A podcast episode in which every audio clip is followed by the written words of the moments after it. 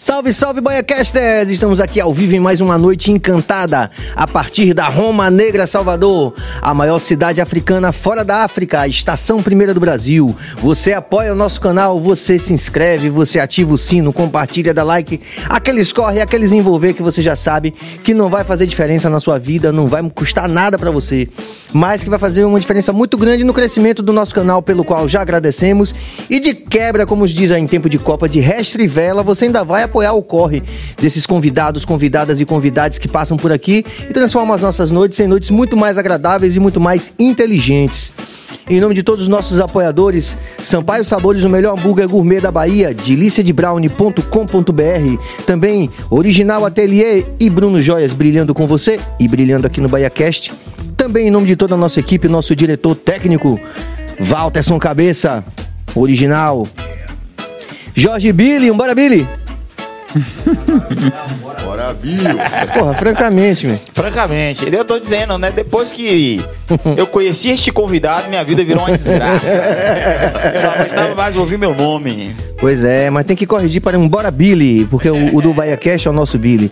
Um salve também para Suane Gomes, nossa produtora. Obrigado pelo carinho, pela atenção. Bora, e Suane. hoje, Suane hoje botou uma mesa tão bonita para os nossos convidados. E, e, pô, tinha que ser, porque os caras realmente super ansiosos estávamos aqui de receber eles, porque eles dispensam, inclusive, quaisquer apresentações. A galera tá aí já esperando para poder bater um papo com esses caras que fazem a diferença e que tem uma grande atuação, não só como influencers, mas como, como, como personalidades também na internet. Pô, aqui com a gente no BahiaCast, o nosso poeta.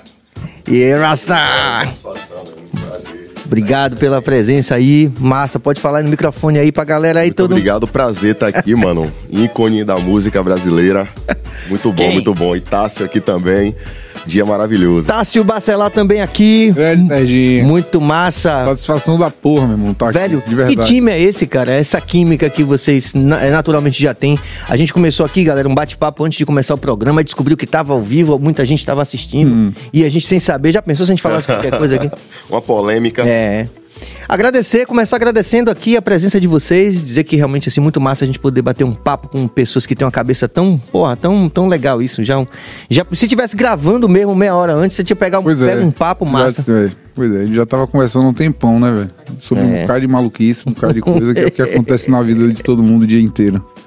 Muito bom. É. E aí, quem começa? Queria saber, assim, contar um pouquinho, um pouquinho da história, né? Fazer um, um resumo da história de cada um pra saber como é que essa, essas histórias individuais desaguam nessa relação de vocês aqui, eh, compartilhando com a gente essa noite aqui no BaiaCast. Fiquem à vontade aí. A música, né, mano? A É. música une corações, une pessoas, né? Une sentimentos. E com certeza, através da música, estamos aqui hoje, né? Pois é. Mas vocês, eh, desde quando vocês já fazem corre juntos? Desde assim? Mano, acho que tem um ano, né, Tássio? Mais ou Um menos. ano. A gente se conheceu recentemente, Foi. tem um ano, um ano e meio mais ou menos. Na verdade, a gente já se falava pela internet, né, mano? A gente, ele. Eu curti o trampo dele, ele curtiu Sim. o meu. Mas a gente só trocava ideia, acabou que num show a gente se bateu, pan, depois a gente começou a se bater várias vezes. Aí fez um trampo junto É. também, aí foi fluindo. Foi fluindo. energia quando é massa, Virou brother. outra aí já foi. A amizade flui. Pronto, mas assim, você do começo, hoje você é essa referência, né? Um, um artista que tem uma verve, tem uma história, tem um estilo e tem uma legião de seguidores. Como foi que foi seu começo na música? Mano, eu comecei na igreja evangélica. Né? Até hoje ainda tenho laços com a igreja evangélica, mas dentro da igreja eu comecei como baterista na igreja. Você toca batera mesmo. É, ainda gosto de tocar bateria até. Antes eu não gostava de cantar, né? Hum. Eu sou um pouco tímido, sempre gostei de ficar nos bastidores. Mas não parece. É. Já curou a Eu timidez. esforcei. Eu, eu- eu costumo dizer que eu sou esforçado. Sim. Eu subo no palco pra fazer meu trampo, faço Sim. lá o melhor de mim. Eu né? sei. Mas, de verdade mesmo, a timidez reina. E você era baterista, tipo, É. não cantava. Eu não cantava Na igreja? na igreja. Onde era que você congregava? É, comunidade evangélica em Praia Grande. Já congreguei em outras, Batista, Sim. né, Batista Monte Hermon, Igreja Assembleia, Universal do Reino de Deus. Mas a que eu me firmei mesmo foi na comunidade evangélica, lá na suburbana, Piripiri. Sim, sim. Nazária. É. Massa. Eu nunca frequentei igreja. Na verdade, eu estudei num colégio católico, né? Então, Qual foi? no, no ISBA. Ah, Então, no ISBA. é. Então, esses colégios assim, ele meio que obriga você a ir pra igreja, né? Hum. Aí tinha toda sexta-feira você ir fazer, rezar, aquelas coisas. Mas aí eu não me adap- não, não curti muito não, velho. Não me adaptei muito. E aí eu me lembro que o colégio até disponibilizava para as crianças que não quer ir para a igreja, ir para, nem lembro o nome, era tipo um- uma sala lá que você ficava só que aí você ficava lá, você e dois amigos sozinhos, sabe? Eu preferia ficar na igreja bagunçando mesmo. Mas é engraçado porque é um fenômeno que meio que no- do Brasil, assim, essa coisa da. Para quem, é, pra quem é católico não praticante. Imagina, a gente conseguiu no Brasil inventar um conceito que é Isso. católico não pra- praticante, né? Então eu lembro, por exemplo, que na minha cidade era meio isso, assim, tipo. é, o grande evento da semana era o depois da missa, no domingo de noite. Mas a gente tinha que ir pra missa. Aí, tipo, você ficava lá meio que. De- é, tipo. Fingindo que tava naquela vibe ali, mas ninguém tava interessado. Exato, Era né? o católico não praticante. Pois é. Né? Pois é, eu virei católico porque eu fui batizado, né? No final das contas. Então, Sim. as pessoas meio que já escolhem a sua religião. Você não tem nem meio que escolha, mano. já fui sendo batizado e pronto, é católico. E você acha que é assim, por exemplo, quando você fala, a gente conhecendo teu perfil, assim, de ser um cara muito. que tem um posicionamento crítico muito é, forte e atuante, principalmente nas redes. Sim. Que já era esse reflexo, assim, de você ser um pouco. talvez como. como o Raul Seixas, né? Tinha aquela coisa de assim, tipo, pô, Rapaz, é, é uma coisa. cowboy fora da lei, tipo. É isso, é uma coisa que você falou agora. É um assunto que, inclusive, eu evito tocar na internet, Sim. sabe? Porque é, você não consegue mudar a opinião de ninguém, as pessoas já têm a sua opinião formada sobre religião, e o melhor que você pode fazer é simplesmente respeitar. Então, Sim, sim. eu não fico ali empregando nada, eu tenho as minhas crenças. Que são. E, é, e não vou ficar implementando nada a ninguém, não. Quem Sim. quiser que Até acredite no seu. porque esse lance de religião é algo É, pessoal, pessoal, né? claro. É bem Pois é. pessoal mesmo. E que, e que, que legal que todo mundo pensasse assim, né? Que, na verdade existe muito essa coisa da galera que meio que converter. Porra, cara, se todo mundo pensasse assim, o tanto de guerra que não teria acontecido ao redor do mundo, né? Pois se é, todo mundo respeitasse a religião do outro. Se todo mundo respeitasse a opinião, enfim, que não seja só religião, qualquer outra coisa. Porque os, o- no final, os o desentendimento que acontece no mundo é sempre isso. Uma pessoa que não respeitou a opinião da outra. E assim, não, não vai ser a opinião que você falou, não, vai ser a que eu falei. Ah, não vai ser não, ah, não vai ser não, então toma aqui, então toma ali, então toma aqui, e aí pronto. É, cara, eu, meu pai era kardecista, né? E já era uma espécie de, de bruxo na cidade do interior, imagine, dos, dos anos 80, tipo assim. Hoje em dia se fala mais, tem toda essa informação de, em relação não só ao kardecismo, como a outras religiões que na época não eram tão né, divulgadas, assim. Sim. Era tipo assim, o Brasil era um país essencialmente católico. Eu lembro que quando eu cheguei é, em Irecê, no interior da Bahia, no, na, na, no ano de 1980, tinha uma família evangélica. E era algo que hoje, adulto pensando, era algo que era exótico. Eu só conhecia.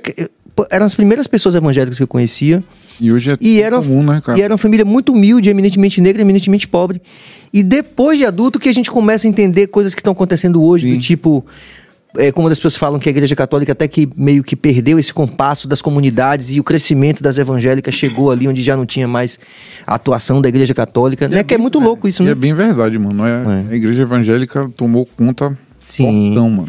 E, cara, e é o que eu sempre falo pra todo mundo, é uma experiência que a gente deve sempre respeitar, não é, poeta? Porque, veja só, quando a gente fala assim.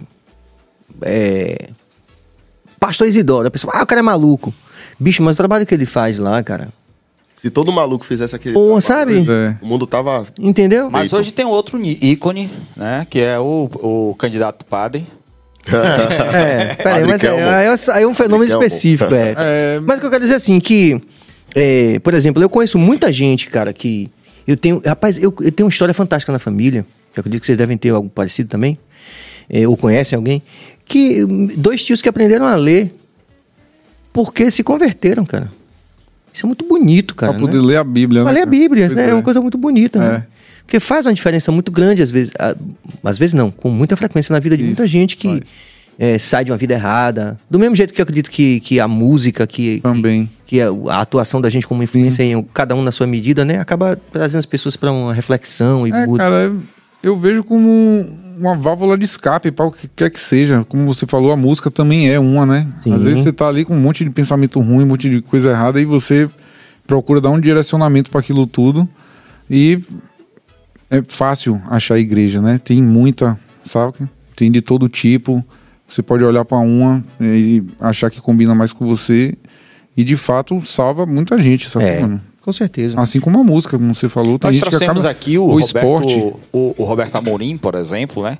Que os relatos que nós escolhemos desse cara, depois assistam. O cara f- fantástico, velho. Fantástico. E os relatos, eu vi uma, uma amiga minha que é católica, fervorosa, aquela que. Aquela tia que é coordenadora do. do não sei, ela disse, me deu vontade de mudar de, de religião. Né?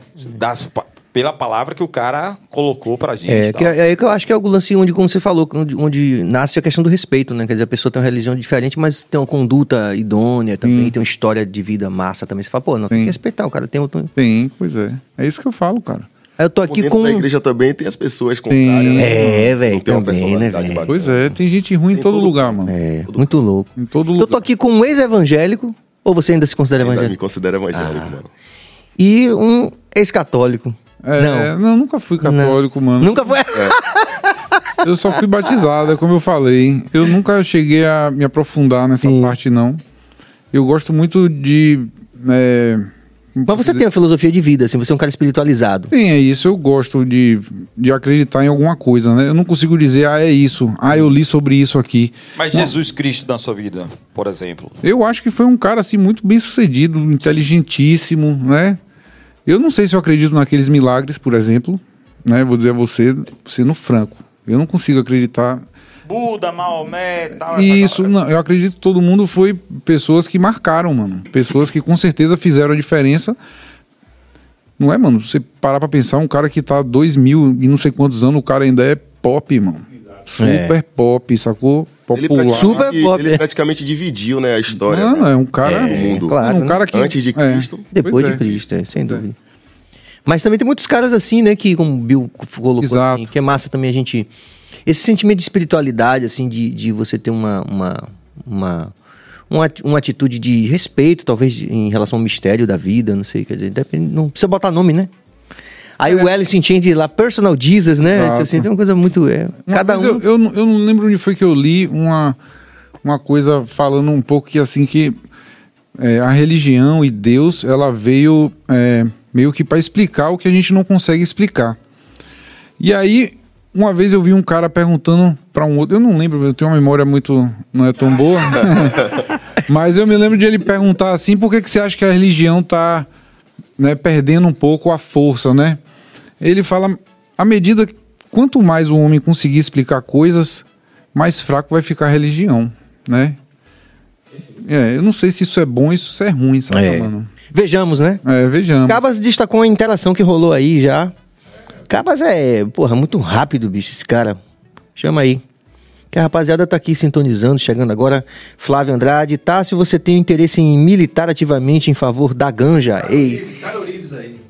É, da galera do Caro Lives. Ah, tá certo. Um, um salve pra Eu ele. tenho interesse. Rapaz, eu já venho fazendo isso há uns dois anos, né, mano? Mais do que eu faço. Pelo amor de Deus, eu não faço. Eu tento não ser aquele militante chato, mano. Saca, mano? O que é que eu faço? Eu faço humor. Eu tento trazer a coisa pro normal. Fazer a coisa ser comum, né? Eu, eu mostro sempre que eu trabalho bastante. Eu fumo maconha. Eu nunca neguei isso pra minha família, pra ninguém na internet, nem pra ninguém, pra ninguém do mundo. A pessoa que me conhece, ela já conhece sabendo esse cara é maconheiro. Ao mesmo tempo, ela vai saber também, ele é trabalhador. Ele não rouba banco, ele não bate ninguém. E ele fuma maconha, tá entendendo? Então é isso que eu tento trazer. A minha forma de militar é essa. Eu não vou ficar ali levantando bandeira na frente não sei aonde, gritando, fazendo aquela arruaça. Não é o meu tipo, mano. Eu, eu quero transformar a ganja em uma coisa né, menos ruim do que o álcool, por exemplo, que a gente bebe aí a rodo aqui, ó. Tá aqui, ó. De boa. Agora, se você botar um camarão aqui gigante, vai dar problema. O YouTube vai, ó, vetar você. Né? Não sei por quê. Uma Se- frase que eu vi até alguém falando outro dia, também não lembro quem foi. Mas falando assim, é engraçado como a coisa mais perigosa que a maconha pode te oferecer é você ser pego com ela. Mano, isso é uma hipocrisia, né? Tremenda. Porque a coisa mais perigosa que ela pode te trazer é você tá com, ser pego com ela no bolso. É, Né? Pense. Sim, Negócio- Calmon mesmo, ele comentou quando teve aqui que se ele cheirasse ou fumasse, né? E viesse dirigindo para Salvador, não batia nada. Mas Pois se ele é. bebesse um, um, um trago, ele Pois ia é. cometer um, um acidente e tal. Pois é. Pra você ver como são as coisas, mano. Então E- a minha forma de militar é essa, né? Sim. Com humor. Né? Eu também passo um pouco de, de educação, não é tanto o meu foco. Tem outras Você conhece o trabalho da pessoas- Luna Vargas também, né? Luna Sim. teve aqui, que é uma instrutora canábica também, ela teve aqui. Putz, mas não sei. Luna, é. Depois você dá uma olhada lá nos nossos dar uma cards. olhada. Que é uma figura também que ela meio que foi pra esse outro lado de, de, de estudar realmente. Ela comercializa tudo que é em volta. Não só isso, ela, ela foi pesquisar, foi pro Canadá e tudo, pra, pra Pois é. França também, pra, justamente para pesquisar como esses lugares estão fazendo uma transição para a legalidade. É. Que é um aspecto talvez mais. é, que é complementar com o trabalho que você faz, no- na minha é- opinião, né? Pra legalização, mano, no meu ver, vai ser sempre primeiro pela medicina, né? Porque essa é a parte que faz o povo começar a aceitar, né? É como você vê, às vezes, um cara que é totalmente contra a, a- a cannabis e, de repente, a filha dela tá precisando de um medicamento A base de da cannabis. cannabis. Aconteceu Tem várias histórias dessa na Arlindo internet. É. Ele, Com quem? Com quem? ele, Diga aí de novo. no caso, a melhoria dele veio através da Pois é. cannabis. Ah, eu, foi o que Eu saiu. sabendo até- hoje, na verdade. Eu vi. Eu vi. Arlindo Cruz. Mas Ah, o o poeta, o que É. é que acha dessa, dessa, dessas questões envoltas? A gente sabe que você bebe, mas essa, essa questão... de- Eu acha- fumo também. Você eu fuma fumo também e- É, e eu acho que é questão de tempo. Ele é meu amigo, porra. É. a gente tá sempre junto. Te considero amigo, mas eu também... Só, Eu sou mais quietinho, sociais. eu fico mais quietinho. Mas eu também torço para que legalize e acredito que não vai demorar muito, não. Eu também tenho um ponto de vista assim. Eu acredito que é que nem a bebida, né? A pessoa tem que saber o seu limite. Exato. É beber ali no seu limite, até onde É. você se sente você. Tem que rolar uma Passou educação, desse limite mano. aí. É. E que é subjetivo, né? E é individual também, É. né? Exato. É, a gente mais jovem, normalmente, né? Assim, por exemplo, a gente meio que da música, né? A música é desmedida, né? É uma, é uma celebração constante, né? Ainda mais a gente que é artista que, tipo, chega no camarim e tem muito uísque, muita cerveja, muito Sim. tudo. É. um quase que um convite natural a você tá, tá ali Isso. convivendo de perto, né? Tem Tipo, muita droga, mano. Mas o que, que é acontece? Acho que a gente vai meio que sair, cara. Eu acho que é legal a gente, assim, esse depoimento que a gente que tem uma certa experiência, pra galera até mais jovem, que, tipo, cada um tem um limite, a gente não pode Tem nunca. controle. Hum, né? É, hoje, por exemplo, eu não, eu conseguiria. Se eu quisesse hoje fazer um show e tomar duas doses de uísque, eu não conseguiria. É incrível isso. Eu não consigo tomar nenhum, eu caio duro se eu tomar aí. Você inclusive falou, né, que você teve uma, uma- uma história com, com, com o álcool, do... Não com álcool, contar? Com, com droga em geral, né? Sim. Como eu tava falando, antes Aquela de ser, experiência do- é, antes de ser o que eu sou, tatuador e influência canábico, eu era músico, né? E participava de turnês pela Europa com uma banda de thrash metal. E numa brincadeira dessa eu acabei sendo preso, né? Por causa de droga. Né? Lá na Alemanha, eles são bem intolerantes assim com droga, mas eu tava dirigindo. E quando você tá dirigindo o carro, a, a pena é severa, né? Então lá eles fazem o teste assim na hora, pô. Ele me dá um potinho e falou: "Faz xixi aí". Aí eu falei: "Pra quê?" Ele pra eu saber o que é que você usou. Aí eu falei: "Cara, eu usei um monte de coisa". Não precisa Ele falou, é, mas tem que testar. Ele falou assim, ó, velho, cada um que você pingar aqui, vai dar. Cada, eu vou pingar aqui seu xixi, cada cor, a cor que der aqui, vai dizer a droga que você usou. Eu de boa, fiz o xixi lá, ele pingou, ficou parecendo um arco-íris o meu, assim, né? E aí foi nessa que eu me lasquei. Quando eu voltei, eu voltei careta, mano.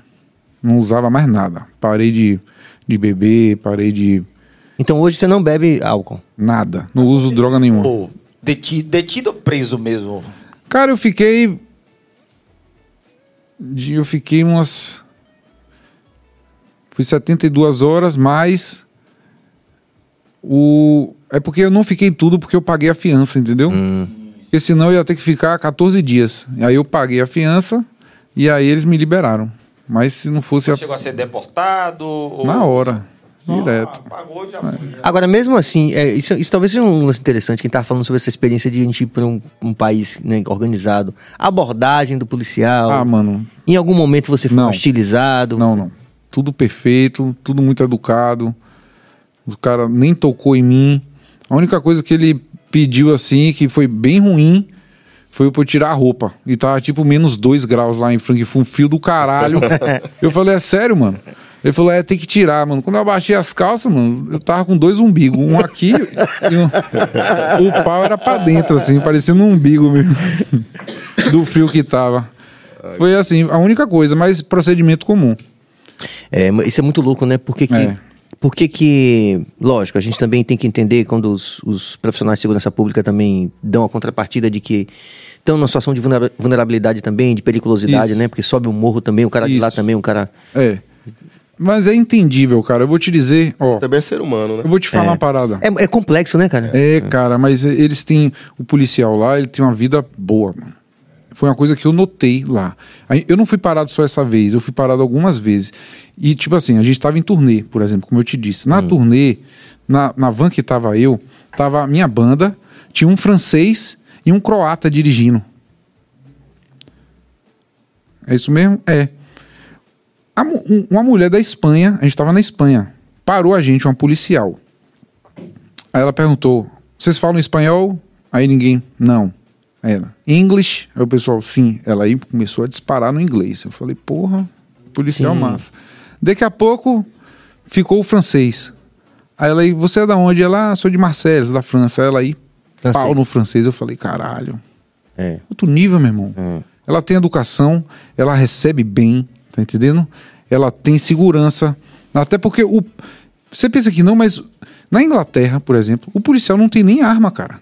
Ele anda com um spray de pimenta e um cacetete. Sabe por quê? Porque muito dificilmente Ele precisar. ele vai precisar, muito dificilmente o ladrão vai ter uma arma também, tá entendendo? É isso aí, rapaziada. Dê like aí que, que o meu diretor técnico tá aqui no meu, no meu. Não, eu vou dizer mesmo. Você não quer que eu diga? Não vou dizer. Ele É. falou, Serginho, Ele disse que é pra like. pe- pedir o like, É, velho. só o Serginho ouviu. Pede like. Então, fortaleça com a gente aqui, porque a gente tá, é, pô, há um ano e meio aqui fazendo esse, esse projeto aqui do BaiaCast, que é um projeto de valorização dos nossos, né? Do- das nossas e dos nossos. E essa noite a gente tá aqui com duas figuras é, que realmente estão fazendo a diferença aqui. Um bate-papo muito massa que começou bem antes da gente entrar no ar.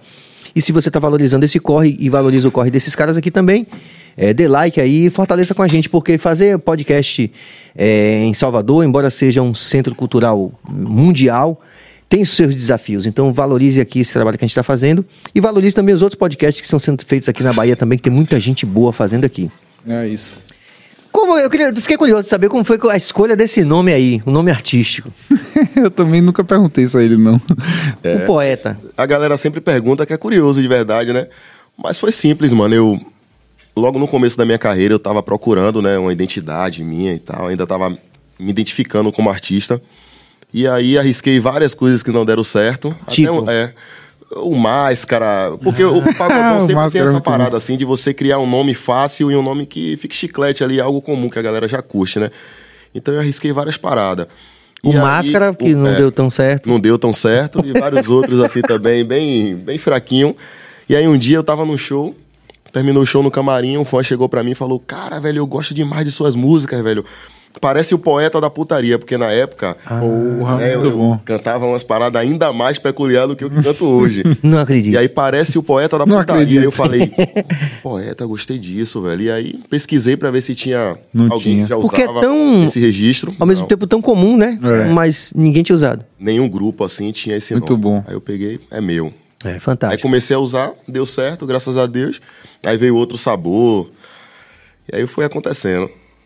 E, e- e como é essa, essa coisa? Sempre foi pagodão que você, mas, ou você, você, você chegou nesse resultado que você tem hoje, assim, com esse estilo? Se Como você foi vê, como você souber que o meu menino ouve, aí você nem acredita. Diga aí, meu menino. Só ouve Chris Brown, só as paradas. Na verdade, eu não curtia. Quando eu tava na, na igreja, eu não tinha muito acesso assim, ao pagodão, mano. Né? Porque eu era mesmo crente, crente de me envolver ali no grupo de louvor, no, no grupo jovem e tal, no culto.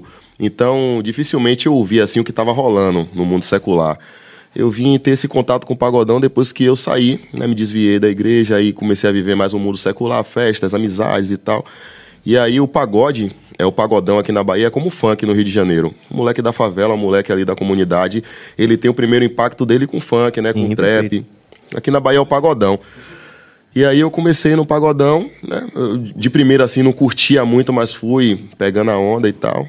E aí hoje eu gosto pra caramba. Hoje virou Quando você, quando você começou a ouvir, você já tinha no cenário um monte de, de coisas interessantes, assim, tipo, desse, desse estilo. Por exemplo, eu tô, como falei pra você, né? Assim, como eu tenho uma vida muito corrida, não é que eu não que eu me desinteresse, mas é difícil pra mim hoje também manter com tanto corre, me manter. Aí eu meio que fui conhecendo seu trabalho ao longo da semana, botava. Você vê que a gente, quando a gente chegou ali, tava ouvindo no carro, pá, É, eu não também foi sou onda assim, não. eu fico. Ali e tal. É, e, e de onde eu vi, eu percebi assim que tinha uma coisa. Na minha época tinha um cara que a gente tocou muito na, na rua. A gente toca muito na rua, né? Micareta, essas coisas, que eu me batia sempre que era o Robson. E aí, aí depois do Robson, teve, já, já- que já chegou como o La Fúria, que a, a gente se bateu no camarim, por exemplo, eu tava lá, tipo, curtindo com os caras lá, eles chegaram, ele, pô, Serginho, porra, velho, vamos tirar uma foto aqui. Aí o La Fúria já chegou depois, que eu, eu já me lembro que o Robson era uma coisa mais contemporânea da gente. É.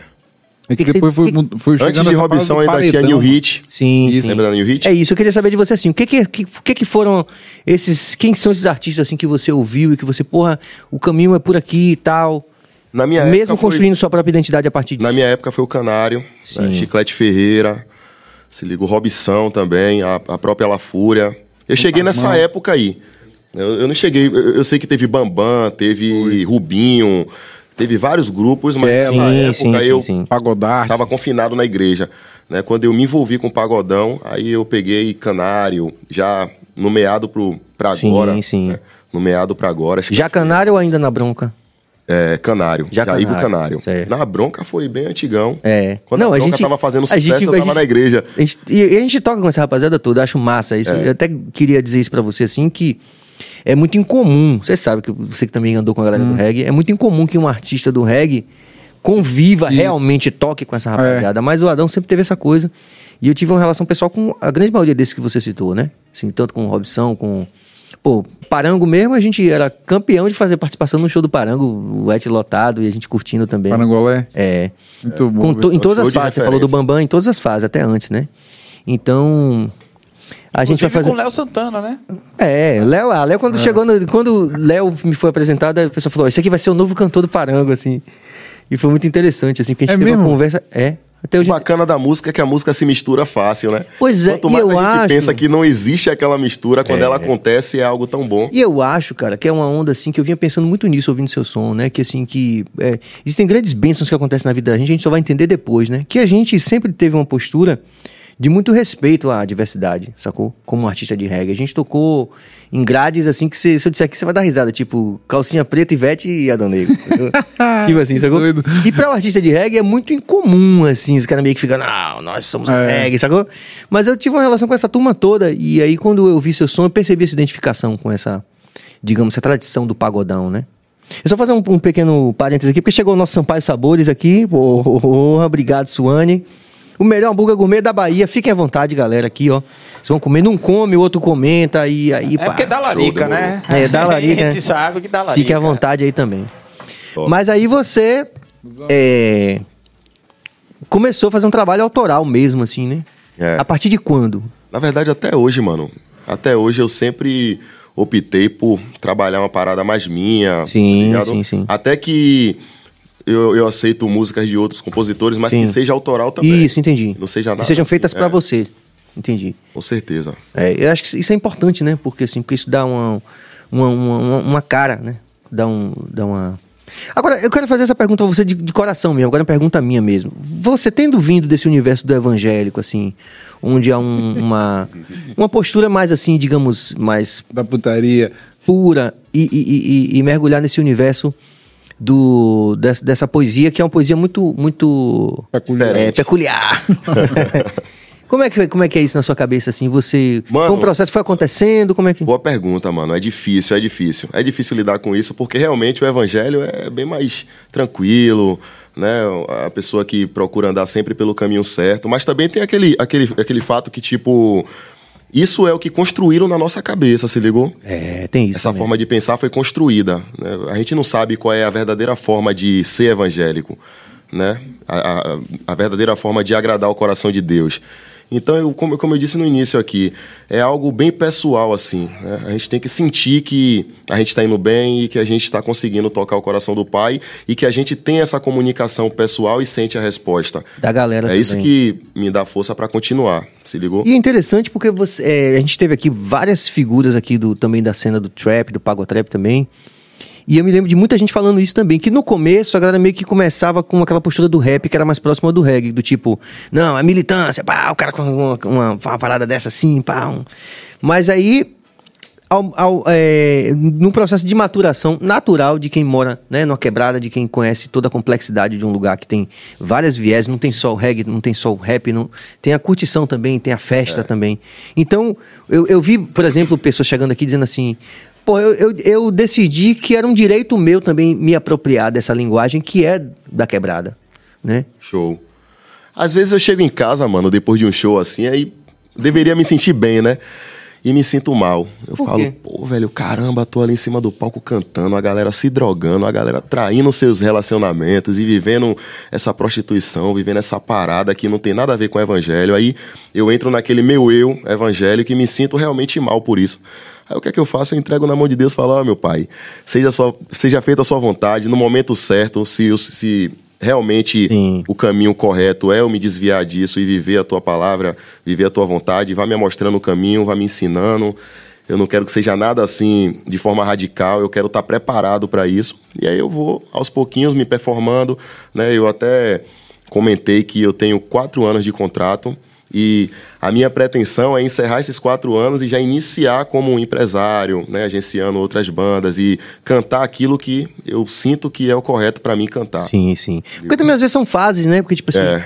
É, se você pegar, por exemplo, vou pegar uma coisa mais icônica do universo, Beatles, né? Se você pegar ali naqueles sete anos ali do, do momento um até o último momento, porra, os caras passaram por várias ondas também, que acho que o artista tem que ser também muito fiel àquilo que ele tá vivendo, né? Entende? Com então, certeza. tipo assim, não é porque A ou B ou C, porque, por exemplo, Bob Marley, vamos dar um exemplo aqui. Bob Marley também, ele, porra, ele foi também muito criticado né, pela, pelos puristas, né? Ah, mas essa música é simplória, sacou? E no final das contas, a música dele tem, tinha outros valores, e como tem ainda hoje, que influencia as pessoas para coisas que são construtivas também, sacou? É então, por isso que, é um pouco processo... eu falo, mano. Pouco eu falo, até porque a gente não pode escandalizar. Escandaliza de verdade quando a gente sai pregando que a gente é evangélico e qual é a nossa religião, e aí as Sim. pessoas falam, ah, mas os evangélicos vivem assim, e você vive assim e tal. Então, tipo, por isso que eu prefiro ficar na minha, né? Como diz mesmo na Você tem palavra. parceiro de composição ou você escreve tudo sozinho? A maioria, mano. É a tudo seu? Bunda no paredão, ela gosta do preto. É, a maioria é eu e uma boa eu parte três eu semanas seguidas sem... Como é? Sem, Tô sem dormir, cara. de semana seguido sem... que eu não durmo lá em casa, sabe? Você que você deve... Também. Também. Diferente do que já vem sendo feito Sim, com pagodão claro, há muito claro, tempo, claro. né, mano? Sim. É um pagodão mais falado, meio que um rap misturado com pagodão. Porque... E, tem, e tem agora a música com, com Tássio também, né? Que vocês estão fazendo aí, já, já rolou clipe. me explica aí como é que surgiu essa inspiração. Fala aí, homem. Pode puxar aí, Cabas. Rapaz, eu, eu, eu, fazer, eu tô fazendo um trap, né? Que é um estilo de música que eu gosto. E eu tô fazendo com um brother meu, Peu, monstrão. Não sei se você conhece filho de Marquinho, baixista. Sim, com... claro, claro. O filho dele é produtor musical, né? Ele... E aí, ele deu ideia, rapaz, vamos fazer um, um pagotrap, né? Que é pra misturar um, um pouco da via da Bahia. Aí na hora eu falei, porra, vou chamar John, meu menino. Pagodão, trap, pronto. Pagotrap, chamei ele. Rapidinho a gente foi uma. Chegou no estúdio matando, foi, mano? Rapidinho. Falou comigo em menos de uma semana, a gente desembolou. Vai ser a próxima que eu vou lançar aí. Pensando em lançar aí no começo do mês que vem. E é tudo nosso. Essa música tá massa, engraçada pra caralho. Putaria forte. é, e eu também não tenho muito essa onda de que eu sou do pagodão sim. e tal. Eu gosto de fazer música. Sim, isso. sim, isso é legal. Eu sempre me envolvendo. Agora, com... isso é uma característica muito mais tranquila da rapaziada da sua geração pra cá. Porque na época, por exemplo, de, por exemplo, para você, para você falando dessa experiência com, com o thrash metal, é mais incomum pra rapaziada mais da nossa geração, tipo, né? Tipo, era meio dividido. Hoje a galera tá tipo, tá tudo Mano, de boa, é né? Doido. E vou te dizer, e dentro do rock ainda era pior, porque ainda tem as subcategorias. Subcategorias, era foda. E não pode misturar, tipo punk com trash, não é. tá merda. Black metal com não sei o que lá, não pode, mano. E é foda que é difícil reconhecer porque é todo mundo vestido de preto. O que muda às vezes é o tipo de argola e a spike. Aí já é. Era Quase todo gênero é assim, né? Quase todo gênero sempre dá é. uma dividida. É o pagodão, o pagotrap, pagofunk. É. Pois é. é. Tem essa onda. Teve Mas um show agora na, na, na, arena que todo mundo veio de preto. Pá, quem foi? Ahá. ah, é rock and roll, é. Mas era rock and roll da época, né, mano? É. Era uma coisa pesada, mano. É. O cara tocava Black 335, Sabbath, pá. É. Tinha isso mesmo. Mas na Europa, assim, também, você que rodou pra caramba na Europa, assim, o pessoal sai na mão mesmo, o pessoal do Não, punk é. com o black eles metal. respeitam total, pô. Porque lá, cara, como é que eu posso dizer? É a música, pelo menos na Alemanha, por exemplo, é quase que a música popular deles, bicho. Banda de, de rock pesado lá é comum. Se você for mais ainda por norte, Noruega, Finlândia, todo mundo ouve só black metal, mano. Daquela pegada de pintar a cara de branco e o olho de preto, sabe como é? E é comum, é comum isso lá, né? Mas, não, assim, tipo São Paulo, de juntar a galera na frente da galeria do rock e dizer assim, vocês, é, metal, não- metal não é, como é? Metal não é movimento, meu.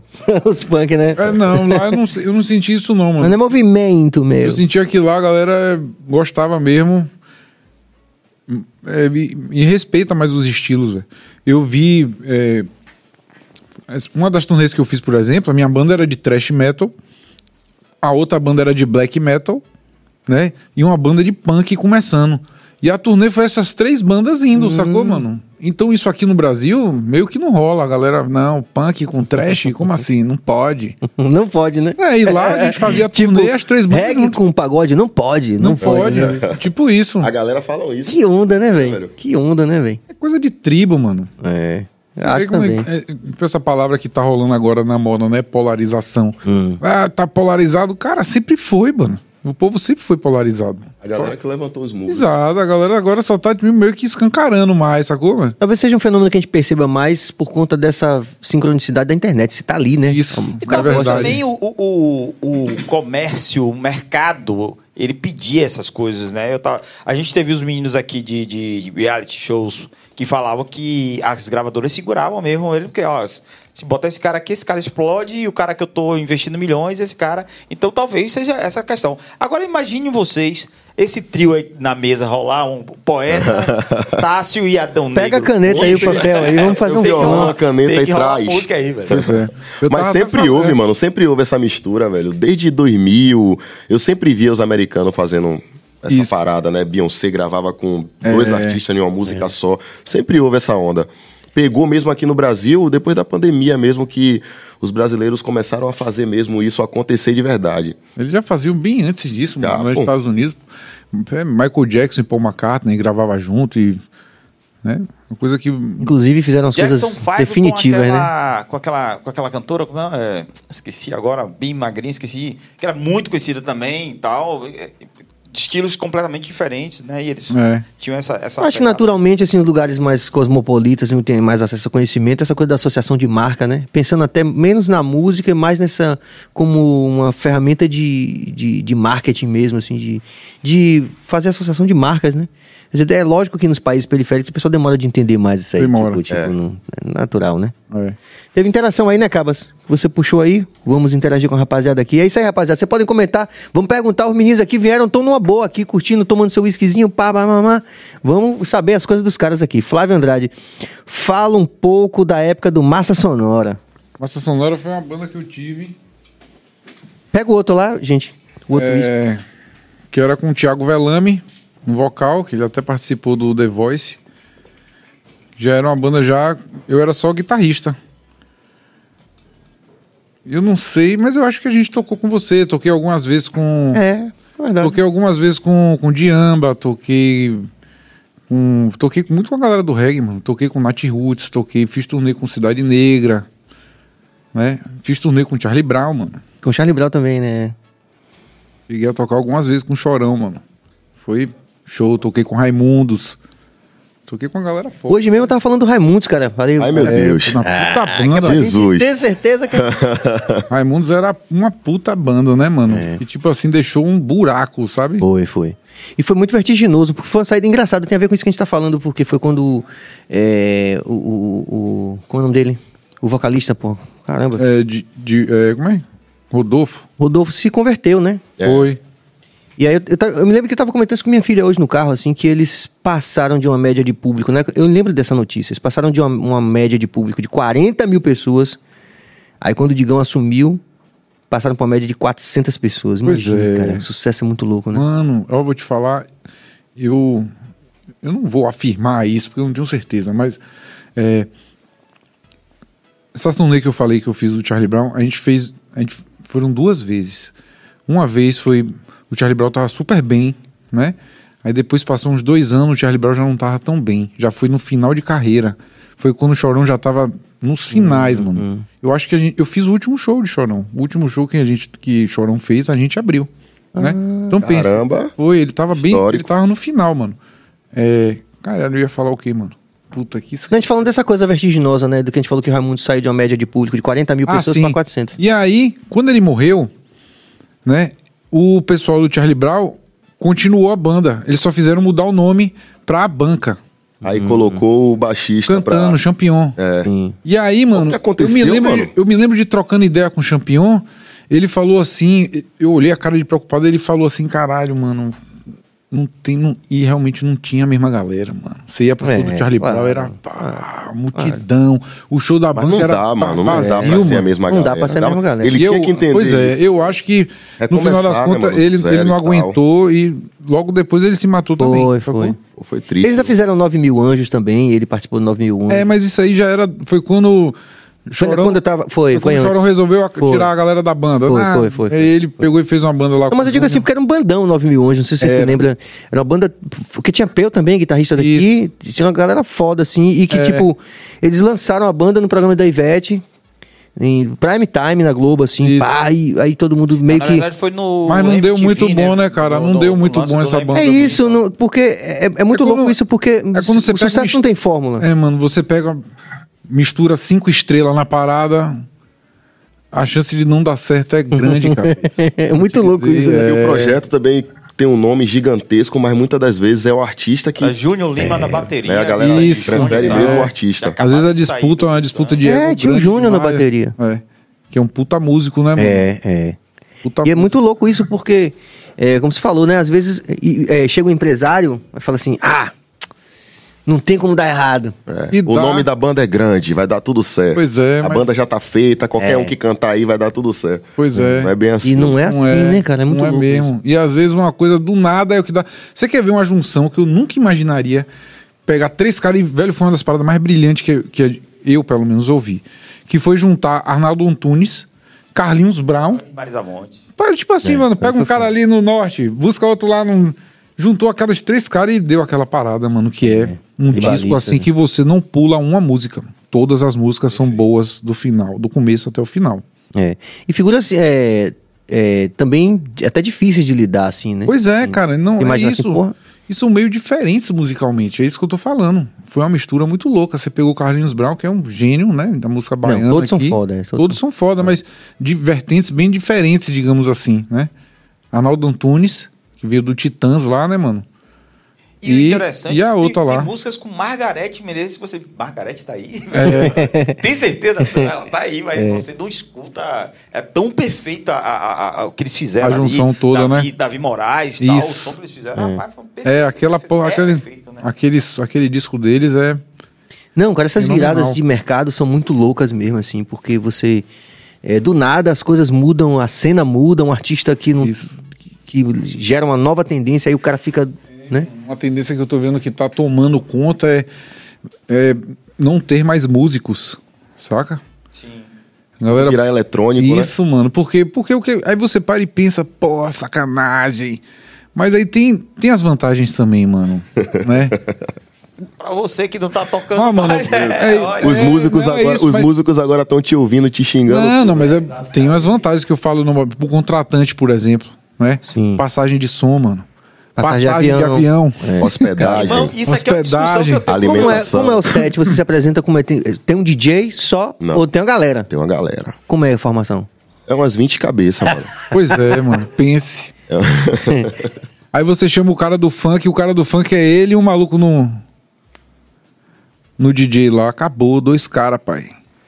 E não tem nem que passar som. Botou no cabo, o som sai perfeito. Pá! E o preço é o mesmo. E o preço é o mesmo. Pô, aí velho, é aí muito- você vai passar uma banda, né? Você sabe se você tem banda. É. Quantos anos de banda você tem? Você lembra? Você lembra não, não preciso nem falar, mas sabe, lembra? Diga aí como é a passagem da bateria, pai. Demora. É tum, É. tom, um, Chato aí o cara caralho. fica lá, tom dois, aí geral, aí o cara toca, aí mano, é tipo uma hora só de bateria. Aí depois tem baixo, aí tem guitarra, aí tem O operador vocal. de som mesmo morrinha do Adão, a- até a hora que a gente tá falando, valeu galera, ele tá lá bulindo Pois lá, é, tá lá cara. É um pô. trabalho. Termina de equalizar no final do show, né, pô? Pois é. É muito, é muito. Mas o músico ganha também, coisa- mesmo não estando Você presente. sabe o que né? eu acho mais incrível? Que eu, Sim, eu é. A achava. da tecnologia, os É. streams Pode ser paga também. todo mundo. É. Paga todo Uma mundo. coisa A que eu música achava bateu 100 foda- milhões, o cara que tocou ali, ele ganha Era- também. Toda vez que você passa o som, você passa o som, tá perfeito, não importa. Na hora de tocar, é outro som, mano. Aí eu sempre me perguntava, pra que porra a gente passou o som? Porque, mano, eu muito nunca foda passei mesmo. o som e quando eu fui tocar era o mesmo, o mesmo som que não você é, passou. Mano. Nunca. Não acontece, não sei o que que há, mano. E o cara ainda fala, não, mas dessa vez porque essa mesa aqui, ela, ela grava as coisas que eu fiz. Ah, Todo é... Cena, grava a cena. Aí quando chega lá, tá tudo diferente. Aí o mano. cabo que a antena, É, tinha uma mano. antena de avião, meu É Deus. porque no final a parada é analógica, né, irmão? Aí com o público já é diferente, tá? O público cheio, o grave já não bate no chão igual como tava o palco vazio. Então, Tem mais, um, algum- tem mais algumas variáveis do tipo o prefeito pode ter bebido e, e chegar no microfone. Rola essas Pois é, ondas. tem mesmo. Você vai um show interior, assim, essas paradas assim, vocês têm umas ondas É, onda que você sempre fala assim, cara, acontece isso. né, velho? o prefeito, ele sempre quer, na hora, ter o momento dele ali, né? De trocar uma ideia com o público. É, É o momento dele É, é o também, momento né? dele, né? ele mostrar o Mas que às Ele vezes- preparou tudo pra esse momento. Mas às vezes o prefeito tem, tem noção, cara. Às vezes o prefeito É. tem noção, mas às vezes não tem, não, cara. Às vezes tá comendo Às água. vezes o cara, pô, ah, só, ah, se for só álcool, tá tudo certo. O problema é quando o cara tá doidão. Eu lembro de uma história que Aurelino, Aurelino que é o baterista da, da- do Adão, falou assim: rapaz, quando a gente chegou lá, e aí, irmão, cadê o som? Esses aí do poste não servem, não? É. Putz, meu Você Deus. chegar Não, numa situação realmente é um, é um pesadelo de logística você... To... Cara, a gente tem que entender, né, velho? Que assim, que é... Tem, como você falou, a questão econômica, várias questões. Falou da Alemanha, falou do Sudeste em relação... Porque não é a mesma coisa, né, velho? Não é. Você chega, por exemplo, no interior do Rio Grande do Sul, tem lá um som foda, você fala, caralho... Tudo certinho, tem um amplificador marcha. é. É, tem uma, uma situação É. toda, né? Um contexto Isso, que, isso. que meio que. Agora você fazer é, show no interior da Bahia, velho. Irmão. É muito louco, assim, Era cada só situação. amplificador, Vatson. Quando tem, velho. Quando tem, mano, é tudo ruim, mano. Tudo ruim, velho. Já fiz muito isso, mano. Você é reggae, eu era trash metal, pai. Pior ainda. É verdade, é verdade. Os buracos que eu tocava, você não faz ideia, não. eu chegava, eu olhava assim, eu falei, meu Deus do céu, velho.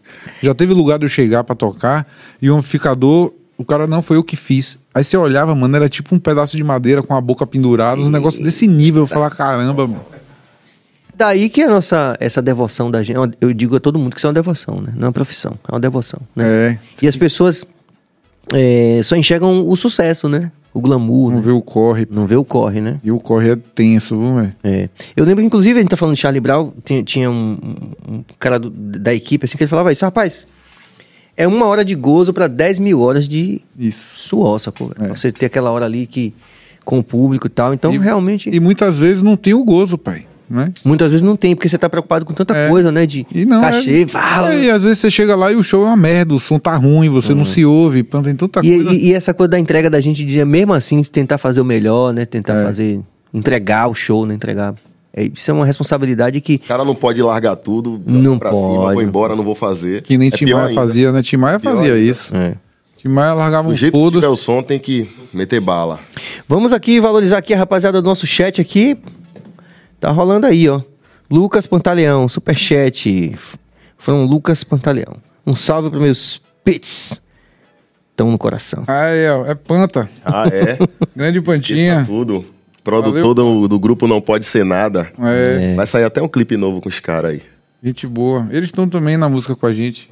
Tá eu, os meninos e. Faz parte da Poeta. família. Mas vamos lá, poeta. O começo, né? Quantas pessoas tocavam com você? Aquela história de, pô, vou, lá, vou passar, vou pegar o guitarrista, vou passar, vou pegar o baixista. No começo era assim, mano. No- Porque o pagodão é um gênero pobre. Né? O pagodão é um gênero pobre. Então, no começo, tudo é na inteira. É mais né? Não tem empresário que acredita no projeto logo no início. Então, é a gente mesmo que um acredita no outro. E aí, cada um bota cinco reais pra poder fazer os ensaios. Aí vai acontecendo. Aí depois aparece um cara que tem um pouquinho mais de dinheiro e tem disposição ali pra acreditar no, no projeto, investir também. Aí vai acontecendo. Aí começa a pagar seus ensaios, rouba seu dinheiro, pan. Mas como é, como, é- como é que você. Qual a música que você acha que decolou assim, que você fala, pô, agora já foi, e a galera começou a procurar você e tal? Bunda no paredão, mano. Eu já, já tinha lançado várias canções antes de Bunda no Paredão, mas Bunda no Paredão que me levou assim pra outros ares. Estratosfera, assim, É. diferente. tal. Fazer show em outros lugares, porque até então a gente tocava mais assim na favela, se ligou? Nas festas de comunidade, assim, que rolava essas festas eh, piripiri, eh, liberdade, aquela casa de show pequenininha assim, que só toca pagode mesmo, samba e tal. A gente começou mais assim. Aí depois de Bunda no Paredão que começou Hype, Blitz, São Paulo, Brasília e tal. Hoje você tem uma agenda, eu vi que você tem uma agenda, você viaja o tempo todo. Vai rolar agora Petrolina, Teresina, rolou São Paulo sábado. Né? Massa. E, e São passado Paulo? A gente foi pra Brasília. A galera toda já cantando tudo. Cheguei em São Paulo também, meu primeiro show em São Paulo, eu tava assim, cara, como é que a galera vai receber a gente aqui? A galera gosta do funk, do A galera trap. não sabe nem sambar. mas foi maluquice, velho. Até a, a galera da Secretaria de Cultura falou, não, muito bom, velho. A gente tá acostumado aqui com funk, que é a mesa do DJ, pouca Sim, gente, sim. e aquela parada né, monótona, e você veio com uma banda e esse swing, esse calor é diferente. Então, achei que a galera gostou bastante lá, velho. Que do massa. grupo, né, do orgânico. Como é que é essa coisa do carnaval da avenida? Você tem planos para tem bloco, essas coisas aqui em Salvador? O que é que já tem? Porque é um carnaval atípico, né? Estamos voltando aí depois da pandemia. É, em média, é tá? quatro horas, cinco horas, né? Aí tem que ter um repertório extenso. Você já tem assim, já tem data para o carnaval? Já, tá- já tá fechou o seu É carnaval? porque assim, eu sou meio. Eu não sei. Você é a última a saber, eu já sei, é vocês, igual a mim, é igual a eu- minha. Eu Sou a a difícil saber. de gravar agenda, mano. Mas com certeza a gente tem é, show confirmado. Até porque a gente faz parte da Penta e a Penta é Sim, uma das, perfeito. das envolvidas ali na organização. Vocês estão na Penta então hoje? É, na Penta. Massa. Então com certeza aí carnaval vai, vai ter muita coisa em Salvador. É, no carnaval passado a gente tocou todos os dias de carnaval. Todos os dias. E no último dia ainda viajou num teco-tecozinho bimotor. eu nunca mais eu quero isso na minha vida. Você falou que você tem medo de, de avião? demais, demais. E aí, como é que faz? Diz que é assim, acho que o Rodolfo também, entro- assim, a gente falou do Raimundo, o Rodolfo É. também era assim, ele não gostava de viajar de avião. Eu entro também. no Quem é avião que gosta, mano? e a sensação muda na hora, é o tempo porra. todo. Senhor, me perdoe pelos meus pecados. Pelo amor de Deus. É, Dá mais fico- uma chance de aterrissar Pois é. Né? Por que não tem um paraquedas pra trabalhar todo mundo, né, mano? Eu sempre me pergunto isso, mano. As pessoas Porque dizem que o Por acidente. que não tem um paraquedas pra todo mundo? Eu também me pergunto isso, mano. Devia ter um pra cada, ou então um gigante em cima do avião. Ah, começou a cair, solta em cima do avião. Puf, As o avião pessoas cai. costumam dizer que, na verdade, o avião, ele, o acidente é ele tá voando. Como que ali assim? é improvável demais. É. O acidente ele tá voando. Quando cai, não, é normal. Pô, tinha que cair. Já era pra É cair mesmo, é. que cair. É- é- são toneladas e toneladas voando. O acidente é quando ele Agora, tá voando. o- sabe o que é louco? É a gente ter esse terror e as pessoas que lidam com aeronáutica, tem um, esse grande vizinho, né? Um, um cara que eu gosto de boa. muito, que é seu, seu Aguiar. Que ele, é, ele foi mecânico, ele é aposentado, foi mecânico também de avião. Ele fala assim, ele fala, mas ele fala categoricamente, ele fala assim, pô, bicho, eu tenho mais medo de sair de carro. Mas é porque o índice de A acidente é maior. é- Mas vai dizer, Deve a gente se quando, quando faz aquela turbulência, faz assim, vá, é doido, mano. É porque você desce... É É, porque o muito louco. sei, Fala aí. a questão de Milena, é Milena, mesmo. né? Quando, quando a gente Milena? tá pisando no chão, a gente se sente mais Melissa, seguro, Melissa tá sei, dando mano, risada. Não sei. Suane Depois que o também. avião faz assim, eu me sinto à mercê ali do piloto. Um exemplo que o piloto tava em casa, não sei se é uma bobagem minha, mas o cara tava em casa, aí ele passou por um problema familiar. Né? Aconteceu alguma coisa gravíssima com ele, ele fala, é, hoje vai morrer eu, vai morrer todo mundo. Mas teve isso, né? Teve um É, cara já que... eu rolou, tava vendo um caso, eu tava vendo um caso de um piloto que ele fez algum, não sei se ele matou o copiloto ou se ele pediu pro cara pegar um pediu café, ele pegar um café, trancou e matou trancou a e ficou dentro Opa da, aí, sala velho. que só abre por dentro. Que cocô. E aí sabe o que ele fez? Levou pro Oceano Índico, né? Isso, exatamente. E lá Largou. nunca Isso aí encontra é- nada. Ninguém sabe indicar nada. onde tá mais. Pois Então, é. tipo, a gente tá à mercê, mano. Pois é, por isso Não que- tem essas ondas. Mas isso aí é até assim. É um ser humano, né? É. Pode acontecer mesmo em qualquer situação. O cara do buzu também, né? Tipo, Eu, mas eu acho que o medo do avião é porque, tipo, o acidente, se ocorrer. a O chance lance do também copiloto é. é, É, exatamente velho. isso, porque se o Carro- cara surtar, o copiloto tá ali. Tá ali. Deixa comigo aqui, irmão. Entendeu? Não tem, não tem condições dos dois surtar junto, ou então bolar um É plano. bem mais difícil, né? É bem difícil. É bem difícil. Mas é muito louco isso porque também, também é assim, você tem, na verdade, duas categorias de pessoas. Pessoas que têm medo, que é quem é normal, e quem tem pavor, né, velho? É. A gente tem pavor. Eu passei uma época que eu tinha mais eu, não, sei- pavor. eu não sei nem se eu digo que é medo de avião, eu tenho medo de morrer. Então, por isso que quando eu estou dentro do avião, eu sinto esse perigo. Mas meu verdade. medo não é o medo de avião, é medo. Até quando eu tô no ônibus viajando pro interior da Bahia, Sim. o piloto ele vai É, velho, que às vezes a Brincando. agenda Aí é tem essa coisa, né, Eu vou do ali chegar sentado correndo. na cadeira, meu Deus do céu, que isso? Que piloto doido é esse? Aí eu vou lá embaixo toda hora, falo, irmão, você tá levando gente, aí, viu? pô. É. Não é cavalo não, pelo amor de Deus. Recentemente, Edson Vai devagar, Gomes fazer um show, acho que A gente vai chegar vivo. Pela... Recentemente, Edson Gomes fez um show, acho que em Natal, não sei onde foi, e foi parado. É, foi assaltado e tal. É, né? ainda E tem essas ondas, né? Tem eu isso, sempre falo Por com vocês motorista. riram? né? Porque é piada interna. É, eu Então, sempre falo com o motorista e com o produtor da banda. Eles ficam, não, a gente tem que chegar. A gente tem que chegar, a gente tá atrasado. Eu falo, meu irmão, a gente tem que chegar. E se morrer? É. Aí vai ter que falar os caras que a gente morreu, aí não vai ter show. Então é mais, mais breve a gente ir logo aqui de quebradinha, né? Mas antes.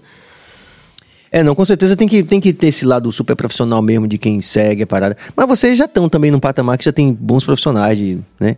É. Uma equipe de produção que já cuidam mais ou menos da Ele coisa. trabalha né? com a gente desde o começo, os meninos não sabia. Logo no começo, todo mundo novo, todo mundo aprendendo a profissão, mas a gente já tem uns quatro para cinco anos juntos.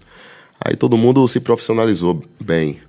Aprendeu a profissão. Que é muito louco porque a gente, você falou do, do, do- metal e tudo, mas assim, todo, todo mundo que tá meio que à margem do mercado também vai chamando os brother, né? Pra ser produtor, né? É. Porra, meu, aí que vira É. um empresário. Isso. O menino do show pirotécnico foi aprendendo, queimando o povo. Pum, explodia.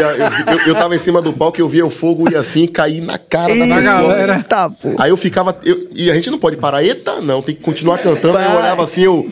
Meu Deus, será que alguém viu isso, irmão? Será que alguém percebeu essa parada? E não, a pessoa que se queimou lá continuava. Eu, meu Deus do céu. Ah, é? é? o CO2 que eu ia andando assim pra pegar o celular e tirar a foto aí tch, na minha cara. É, essas Aí ondas. eu olhava assim pra ele eu falo, pô, homem. Mas Não, velho, fora o, o- o- o- o- riscos que se a gente for pensar bem, é porque a gente, a gente ama essa porra, bicho. A gente, você passa na avenida, velho. Aí tem um cara, pega uma porra de, um, de uma haste assim, fica segurando o, o fio de alta tensão, velho, pra gente passar abaixado cantando. Que Fala aí. risco, mano. Que é muito louco, velho. A gente é. fala porque a gente ama essa porra, velho. só- A gente fala porque a gente ama essa porra. Porque, diferente, por exemplo, você falou dessa, experiência com o primeiro mundo, em vários aspectos, né? Hum. Aí você falou do, do, do cara que queima a pessoa lá. e eu fui ver Paul McCartney em algumas situações assim. E, tipo, eu saio, do- eu saio do show, tudo dá tão certo no show. Tudo dá tão certo que você sai deprimido, Perfeito, assim, é. tipo, porra, que show da porra, mas ao mesmo tempo fala assim, porra, a gente nunca vai alcançar, alcançar isso. Nunca. Os caras, é, os fogos, eles estouram a 10 centímetros dos, dos refletores em cima, assim, no palco, e tudo continua funcionando. Aí você fala assim, Perfeito, pô, né? por que que é perfeito assim? Por que que... Por que, que o cara não acerta meu, outra Mas, minha voz lá é, em Itabuna, ou não é sei de- aonde, lá no, no Acredito Carnaval de que a equipe, a equipe já tá preparada, mano. Os caras extremamente É, poder profissionais. funciona, aquisitivo, velho. É poder aquisitivo. É, tem isso, né? É como você falou. Capacitação do cara. Mano, profissional. eu ia fazer show às vezes num, num lugar pequenininho, mano. Juro. Num pubzinho assim. Mas quando você ia olhar o material, era só JCM 900, É. 4 de 12, só o material foda, mano. Mesmo Porque- sendo pequenininho, saca? Eles têm dinheiro, as coisas são Hum. baratas pra ele, né? Os profissionais envolvidos também têm uma capacitação, né? É. E qual a coisa mais bizarra, poeta, você viu em show, assim, falou, rapaz, sua. Já agora, lógico que quando a gente tá conversando é tudo bizarro. É, mas mano, agora, mas agora, Eu, coisa eu mais canto no trio elétrico carnaval, mano. Bizarro é você tá em cima do trio elétrico, olhar pra baixo assim, e você vê as pessoas se matando. É, não tem explicação, velho. Você olha assim e sem nenhuma explicação, você vê o povo um agredindo o outro, e na palito mão. de churrasco, aí o cara cai no chão, aí o outro começa a chutar, nem conhece, não tem motivo nenhum, só Pra porque chutar, o cara né? mora ali no bairro, o outro mora em outro bairro. Então acho que isso é muito bizarro, mano. Eu, eu torço pra que isso mude muito no Carnaval de Salvador. Também. E às vezes você vê a PM batendo no cara, tá, tá, aí o cara ainda sai dançando, pá, como se nada tivesse É, às acontecendo. vezes o cara até a forma também, a forma também que os policiais militares não criticando, porque na igreja, na polícia, é, no, no gente- crime, tem aquela pessoa que tem um coração mais puro do que o outro. E tem muitos policiais militares também que se comportam de uma forma meio agressiva, né? Já chega com um cacetete assim, aí vai passando e. Já na maldade, só no rim. É assim que eles tiram uma pessoa, não é, pedindo licença, não. É tome, você, opa, olhou assim, aí. Aí você vai abrindo, ele vai passando, porque eles são os reis, né? Eles vão passando, ele quer que o caminho se abra. É muita coisa É, errada, é. mano. Eu Muita já coisa fui- errada. Acho Já muita coisa que pode carnaval. melhorar, né? Acho É. que a gente, como artista, pode é, sinalizar também. E não só no sentido de fazer uma crítica ah, negativa, mas assim, de propor mesmo, né? É, eu não sou do tipo. que Porque quero- a gente, por exemplo, a gente, a gente conseguiu, de qualquer forma. Por, por qualquer conjunto complexo de, de razões, meio que sair daquele modelo da corda. Que era um modelo que a gente questionava, assim, porra, a corda, né? Quer dizer. E muitos artistas foram migrando naturalmente pra abolir aquele negócio que não era um negócio legal, sacou? É, velho. Então, de repente, a gente, como artista, tal, classe com o microfone mesmo. na mão, pode também sugerir, né? Tá, sensibilizar alguém, enfim. Mas ou um é- conjunto de pessoas. coisa De uma forma tranquila, É, sem, assim, sem precisar, debater, é, sem bater de É frente. porque também a violência Porque ainda Até porque eu amo pior. carnaval, velho. É. Eu amo carnaval. Eu também. Apesar também. das Mas começou a ficar muito violento, mano. Eu acho que por isso que começou a aparecer a corda, né?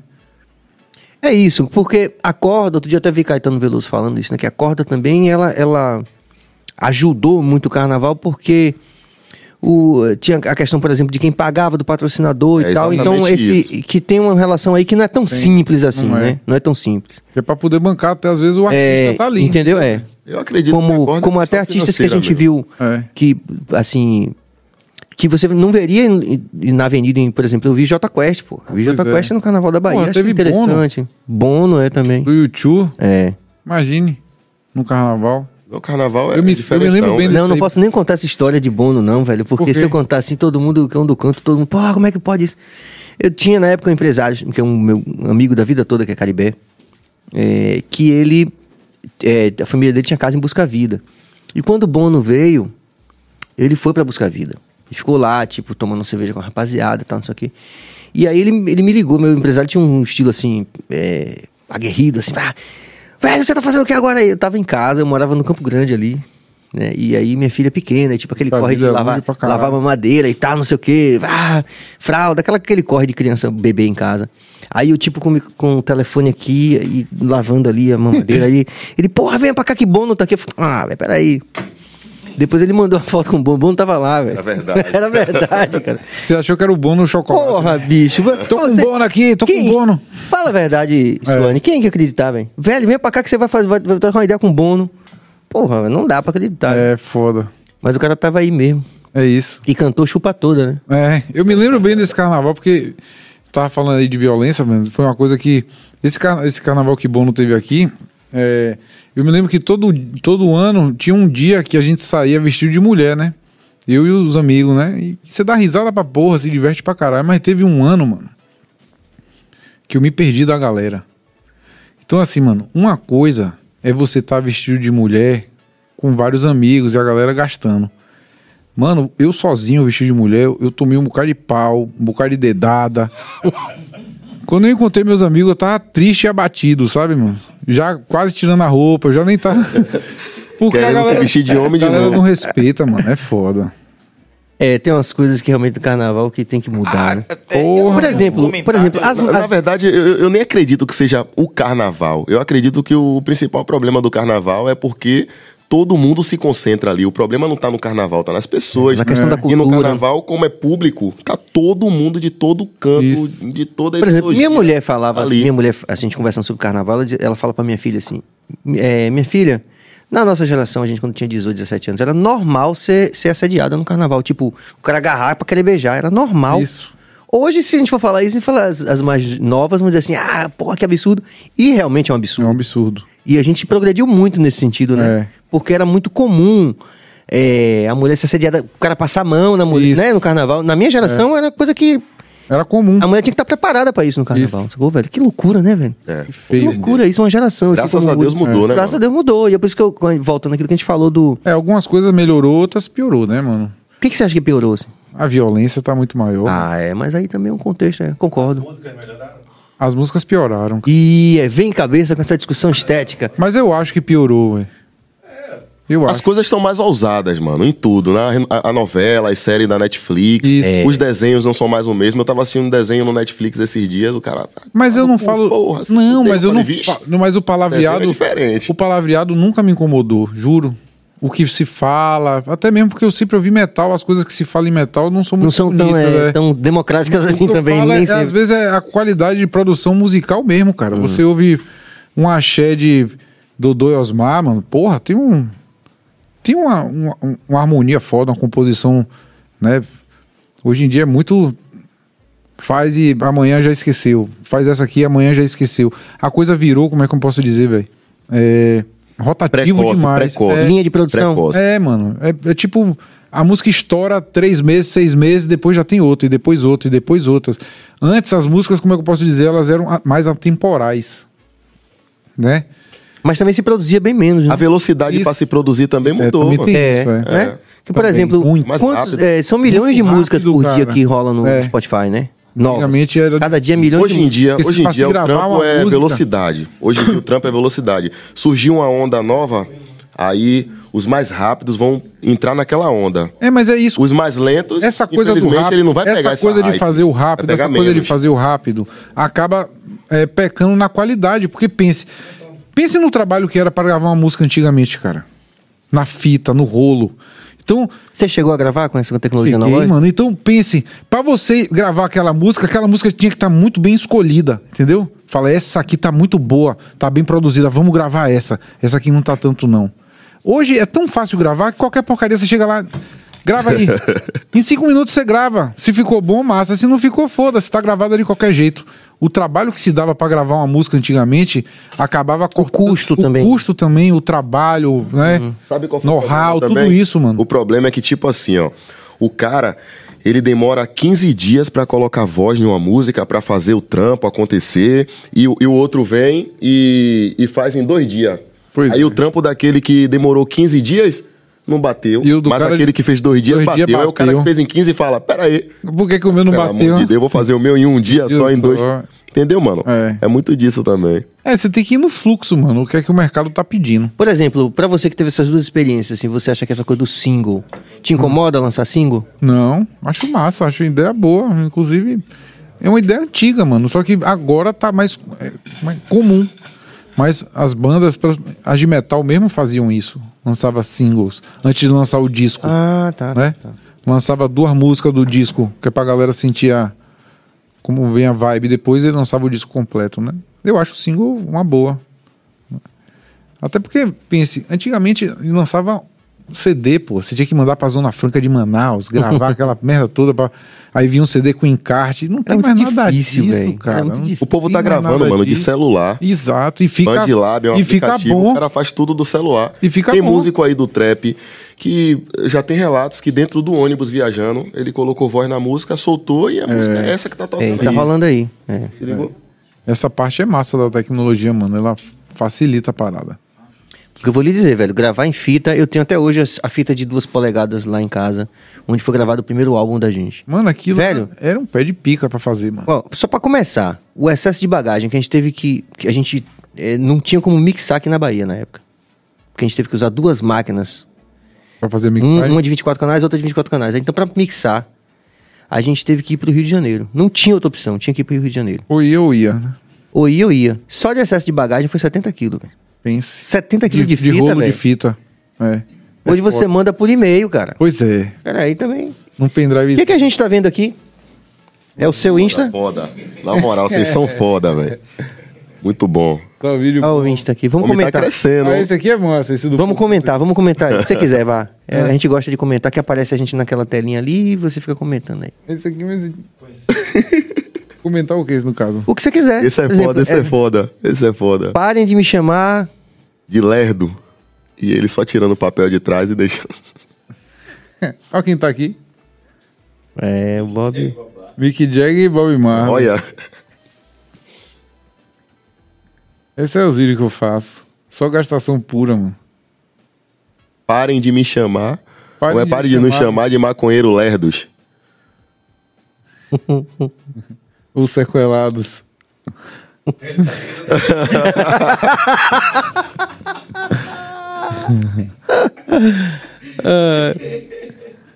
Muito bom. Gastação, né, mano? Mas acontece Esse isso, é isso é verdade, né? Você pegar o. Nunca aconteceu com Manda aí? Campos. De acender por é, o fundo do E esse aí debaixo d'água? Grava, caralho. Esse aí é tipo o cara viaja uma onda braba de maconha. Quando bate, esse aqui vai sentir, ó. Olha lá. Ele vai fumar e vai bater grandão, ó. A viagem forte. Aí bateu, ó.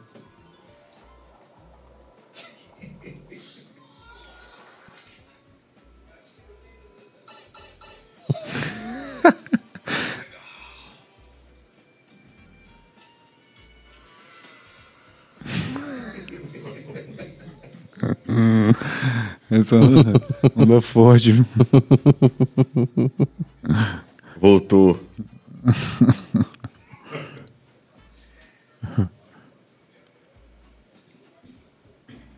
Em mim não bate, não.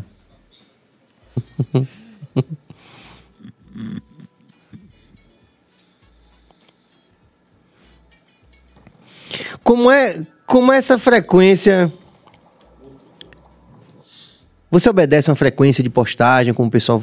Tem muito essa coisa hoje das pessoas terem Tem. profissionais que falam assim, ó, você tem que postar tal hora, tem que ter uma frequência, é como bom é isso? você botar esse, essa coisa de frequência, porque o seu público ele se acostuma com o horário já, entendeu? Hum. Então, se você posta todo dia às 7 horas, a galera se acostuma com aquele horário. Esperando ali, né? E ela já fica esperando. Então, o engajamento acaba sendo maior, porque a galera já tá ali pronta para te assistir. Quando você posta, a galera pã, já vai comentando, já vai fazendo, aí o vídeo vai mais para frente. Se você larga no horário nada a ver, às vezes a pessoa tá ali sem esperar nada, então o vídeo acaba não batendo bem. Hum. né? Eu tento manter uma frequência de postar um vídeo novo por dia no feed. Você, como é que você monetiza essa, essa atividade? Como é? monetizo terceirizando, né? Eu Como é ganho isso? com a minha com a minha audiência. Se você for ver meus vídeos, eles têm mais de 300 mil visualizações. Então é muita gente assistindo. Hum. Isso gera um interesse nas empresas, né? Elas querem aparecer ali também, né? Ah, então você tem os, os- os seus sponsors. Exato. É, ah, Tipo isso. Eu hoje estou trabalhando com a Bem Bolado. É, Isso é muito bom. Você- olha lá. Ó. Você gasta o seu dinheiro todo com maconha. Foda-se. e, então todos essa, é, toda uma linha de produtos que você anuncia. Isso. Desde camisa. roupa, material de tabacaria, tudo, velho. Eu faço hoje publi de tudo, até de, de hotel, de, De hotel? de tudo, cara. Porque se você for ver, ah, tá, seu- mas o seu público é maconheiro. Maconheiro consome tudo, cara. Maconheiro Do mesmo jeito que é- igual, do mesmo jeito. Então, são pessoas ali que estão me assistindo, são pessoas que vai, por exemplo, você tem, sei lá, uma loja de que aluga carro. Então, Tássio, pô, eu queria saber quanto é que custa aí a pub, eu vou lá, nós cobra um valor. Porque maconheiro isso. também compra carro, Compra né? carro, exatamente. compra e, e como compra, né? Compra bastante, inclusive. Maconheiro faz tudo, mano. Agora, mas aí eu, vou- eu sou forçado a perguntar, é uma coisa, uma dúvida minha mesmo. Pode né? perguntar. Não é coisa de polêmica, não. Mas não tem, por exemplo, uma preocupação do mercado, vou- usar a palavra normal por falta de outra palavra. Em relação à associação com um tema que é polêmico que- e que não tem. Como assim? Por exemplo, talvez uma marca disse assim: ah, eu não quero. Me Eu não, associar eu não quero me associar a Serginho porque Serginho Entendi. falou mal do governo. é? Tem, tem. Mas a, é, a quantidade de marcas hoje que não ligam pra isso me supre totalmente, entendeu? Perfeito. Então, Pô, cara, É bom você falar de sobre isso. surf, É, é, exato, é tanta toda coisa. de Não, eu acho, eu acho legal esse você falar tipo de sobre isso, roupa do aqui, ponto de ó, vista roupa. mercadológico mesmo. Exato. Todo influenciador vai ter seu nicho próprio. Tem, cara. Vai ter aquele pessoal que O maconheiro fala, também. "Gente, É, é, Eu faço publi hoje pra dentista, cara. Tem dentista que me procura pra fazer isso. Né? Um- que é uma coisa assim meio que careta, né? Mas me procura. E, e ainda que você pense que tem muita larica. E, e se você for pensar assim, ah, mas as empresas não querem se misturar. Beleza. Só as empresas que já vivem disso já é suficiente, mano. A quantidade de empresa que vende seda, que vende cuia, que vende, sei Sim. lá. E a pap- tendência é essa quantidade Pois aumentar. é. Sim, As perfeito. pessoas estão se abrindo a Principalmente com essa perspectiva da. Que eu não sei se eu falei, já estava no programa ou foi antes que a gente falou que estava em off. É, a Luna Vargas esteve aqui e ela foi pro- justamente estudar é, esse processo institucional, né? De, de, de legalização. Então, por exemplo, no Canadá, ela foi para Vancouver estudar isso, porque em Vancouver você já tem uma atuação oficial do governo nesse sentido de promover uma inserção Isso. desse universo no mercado, Pois o que é. é. algo positivo. Demais, Né? pô. Demais. Então, também já existe uma, uma, uma parte do, da sociedade que está enxergando essa possibilidade como uma possibilidade comercial crescente, né? Existe uma demanda que crescente aí. Tem dinheiro para ganhar aí, né? Tipo, Tem, cara. Tem muita coisa pra acontecer, velho. E eu acho que os próximos anos, assim, os próximos oito anos, que é o que eu acredito que vai começar, né, o brasileiro aceitar de verdade, legalmente. Quem tiver já nesse meio e tiver encabeçando é que vai se dar bem, saca, mano? é isso é legal, que a aluna, mercado inclusive, grande, ela fala justamente disso, né? Que ela faz cursos de capacitação também, é, querendo chamar a atenção das pessoas para um mercado. Isso é que é interessante, né? Que eu acho assim que tem esse poder de, de, de ajudar no processo de legalização, como na Califórnia, né? Diz que a Califórnia, se você retirar o comércio legal de cannabis, você quebra o Estado. Pois é. Eu gosto agora, de uma coisa, você, você, Tássio, em específico, você é a favor da legalização da maconha ou da liberação de, das drogas, De tudo, mano. de tudo? Eu acho que é, não liberar não faz ninguém não usar. Não liberar apenas corta a educação sobre o uso, entendeu? Ninguém nunca vai deixar de fumar maconha, nem de cheirar pó, nem de fazer nada do que tá aí. Tá aí, cara. As pessoas acabam descobrindo e é pior, mano, porque usar droga é bom, mano. Quem disser que não, tá errado. A consequência que ela pode trazer, isso pode ser ruim, né? Então se você fica ouvindo o tempo inteiro todo mundo falar ah, droga é ruim, droga é ruim, droga é ruim, droga é ruim, aí você usa a droga e é bom. Aí você fala, porra, Qual é dessa galera? qual é dessa galera aí? Outra coisa também. Então não rola uma é educação, ruim. mano. Tem que Mas educar. Se legalizar hoje, por exemplo, você entra no bom preço ali, você vê vendendo lá, com certeza. E gera imposto também, né? Gera imposto, Pois gera. É ruim até hoje que não é legalizado, é. mas quando legalizar, o sistema todo já Na- está no- preparado ao meu ver, legalizar. você tem que legalizar tudo e você tem que educar, né? Não falta exemplo, cara. Todos os países que legalizou e educou deu mais certo do que você proibir, né? E você tem um, já, que já viajou bastante e passou por alguns desses lugares. Você foi na Holanda, é. por exemplo. Na Holanda, é. Eu tô indo agora pro Uruguai dia 30. Vou poder presenciar isso aí, vai ter a Expo Cannabis lá, então eu vou ver. Expo Cannabis. É. Ah, que interessante. Uma feira gigantesca, mano, sobre de, de Com certeza mundial. Isso. Tá esperando 40 mil pessoas, mais ou menos. Então, vai dar muita gente, mano. E você vê os exemplos desses países, eles educam a pessoa, ele te ensina como usar. Se você usar demais, o que é que você tem que fazer? Se você acontecer isso, o que é que você tem que fazer? Porque hoje ninguém sabe o que é que tem que fazer. E o fato de ser proibido também, a qualidade da- do que chega pra você acaba sendo muito pior. Porque ela tem que vir pelo mercado negro, tudo, né, tudo escondido, Sim. tudo problemático. Aí é foda mesmo. Aí chega um bagulho. Gera violência, É, gera- gera violência, chega um bagulho todo fudido pra você. Então, de fato, mano, a maconha que você tem acesso hoje, né, na- nas bocas, aquilo realmente faz mal. Né? Porque ali você não tá Não só tem controle nenhum de Você não nada. tá fumando maconha só, mano. Você tá fumando maconha e mais sei lá o que que tá vindo ali, né? No Canadá, por exemplo, a Luna, a Luna falou né, que você- ele leva a droga, o cara analisa, ó, aqui tem tal, tal, tal, Pois tal é. coisa. Inclusive tem um veneno aqui, se você quiser Se usar, você usa. Você usa, mas sabe, Pois é. você- A dificuldade é só legalizar, mano. A dificuldade é só legalizar, porque como a carne, por exemplo, tem a friboi, já tem aquela qualidade inferior, é porque é legal vender carne, então cada um vende o que quer, o que é lucrativo. A mesma coisa a, a maconha, eu acho que quando legalizar, você vai entrar no mercado e vai ter lá, ó, essa Sim, custa tanto e é vai. tal qualidade, essa daqui Como custa é em tanto, todos os lugares já legalizado, é basicamente assim, mano. É. Eles têm lá os, os tipos, o controle de qualidade acontece na planta, você tá levando uma coisa que você sabe o que você tá levando pra fumar. Aqui você chega ali, mano, você não pode nem olhar. Você vai te comprar na boca, você não vai ficar analisando, porque o cara Sim, tá não no gosta. corre ali, É. tá- Então se o cara jogar até um pedaço de cocô ali, você vai levar, você só vai descobrir que você tá com cocô quando chegar em casa na hora de fumar. E aí você vai fumar uma bosta Haze. Portugal também.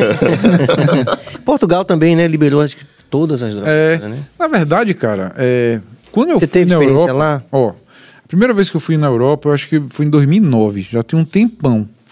Não era nada legalizado em lugar nenhum.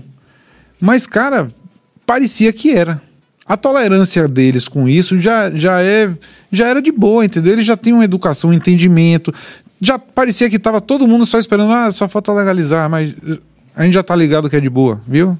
Tipo isso, saca, mano? Uma coisa que aqui tá começando a começar. né? Mas Você, será- você deve lembrar, Serginho, quando Sim, diga. é, há 20 anos atrás, porra, você ser pego com um beck numa fe... era outra coisa, cara. Eu já apanhei da polícia. A polícia já me botou pra comer maconha, né? Essas coisas que hoje é mais difícil, né? Se você não tiver na favela, né? Sim, Logicamente. claro, claro. Se você for pego ali na orla, por exemplo, Sim. Que, o tratamento já foi muito pior. e que esse dado aí só torna mais complexa a questão, né? Que a questão da diferença social E mostra também, Zé. Mas cabeça tava a ponto de fazer É, um. eu saber, será que dá pra gente colocar o Brasil no mesmo patamar, assim, de, de pensar igual como outros países, que a gente tá aqui batendo ainda nessa coisa da educação? Será que é a- aplicável assim no Brasil realmente assim funcionaria do jeito como funciona? Claro que funciona, cara. Sem ter educação, se a gente sabe que a polícia aqui não tem educação, se a gente sabe que todo o sistema Mas não é educado. pensa, como já é que a tá, gente- tá ruim do jeito que tá e a opção, no geral, é pior. Então, ainda que não tenha educação, tá, vamos botar o menos pior, então, com o povo não educado. Ainda vai ser melhor do que do jeito que tá, entendeu? A proibição, ela, como o Serginho mesmo disse, ela gera violência, tá entendendo? Porque o que você tá fazendo ali é proibido. Quando aquilo não for proibido, a polícia não vai ter mais motivo para bater naquele cidadão porque ele tá com aquela planta na mão, aquela planta tá liberada. Não tem problema. Né? Ninguém tá deixando de vender por causa da polícia, cara. E a polícia ela faz aquilo se tornar mais caro e valioso. É só isso que ela faz. O que, que você diz para alguém que a gente tem aqui um exemplo de um funcionário que, funciona, que trabalha com a gente aqui, que ele tem um filho que ele diz que está no meio no meio desse mundo das drogas. O que, que você fala para alguém que para conseguir controlar, como, assim, ter uma vida útil, apesar de utilizando droga? O que, que você, o que, que você é, consegue falaria para essa pessoa? Assim, para ela conseguir se manter útil, apesar porque eu, eu conheço muita Ó, gente que fuma, isso. mas que O negócio ficou quente aqui. vira, vira um sentido de vida. Sim, sim, Isso, sim. Inclusive com muito Isso, relacionado isso. à música, sabe? Ó. vira o sentido da vida a maconha. É isso, vira. O que acontece é o seguinte: a recepção de droga de cada pessoa é de cada pessoa. Eu não posso chegar pra você e falar, você vai ser um maconheiro produtivo.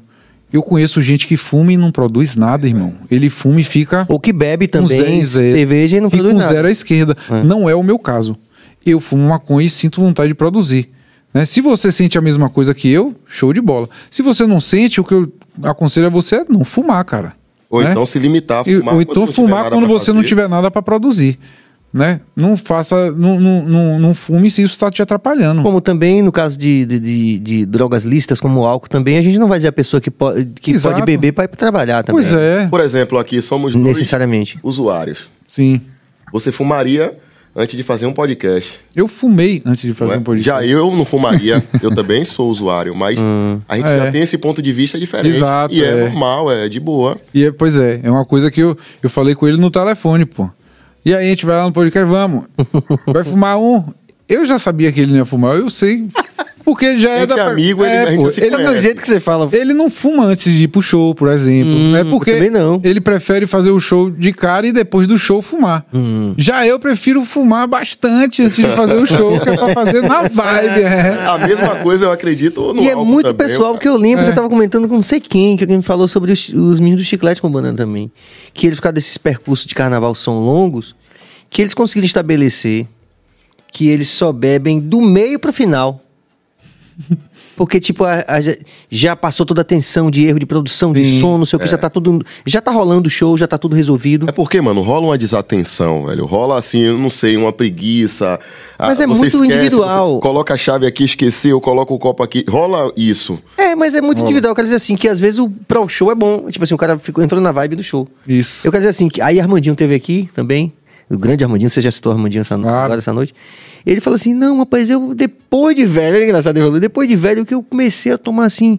É, o uísque, um pouquinho de uísque com água de coco, assim, aí eu achava massa no show, assim, pra- mas depois de muitos anos de carreira.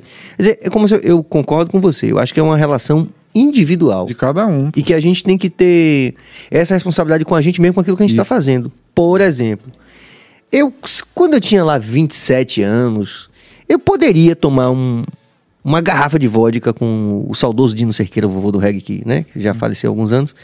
A gente tomar, a gente sacava uma, uma garrafa de vodka para fazer um, um som lá no Pelourinho. No começo, Tranquilamente, né? hoje eu não posso fazer isso. Não consegue, Não né? consigo, velho. Se eu fizer isso, eu vou ficar dois dias doente. Pois é. Então, é meio que essa coisa de você conhece-te a ti mesmo, né? Não tem aquela exato. coisa de você saber que o seu limite não é necessariamente o limite do outro. Não é. Não Não acerte é seu mesmo. relógio pelo meu, não tem essa... Exato, pô. E qual seria, Tássio e o poeta, qual, qual o seu lado conservador? Se existe esse lado conservador. Se Isso aqui, brother, eu não. Todo mundo acha que é errado, eu também acho que é errado, por exemplo. É isso, velho. Eu, eu acho que existe sim um limite para uso de droga. Eu não acho que. é, E eu acho que tem algumas drogas que. Na minha opinião, tá? Eu respeito a opinião de todo mundo, mas eu não acho que, por exemplo, a cocaína seja uma droga legal. Também não. Eu acho que ela é, é uma. A vibe dela não é bonita, o vício dela é muito forte, né?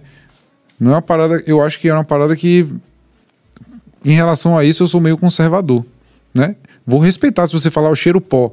Acho curto pra caralho.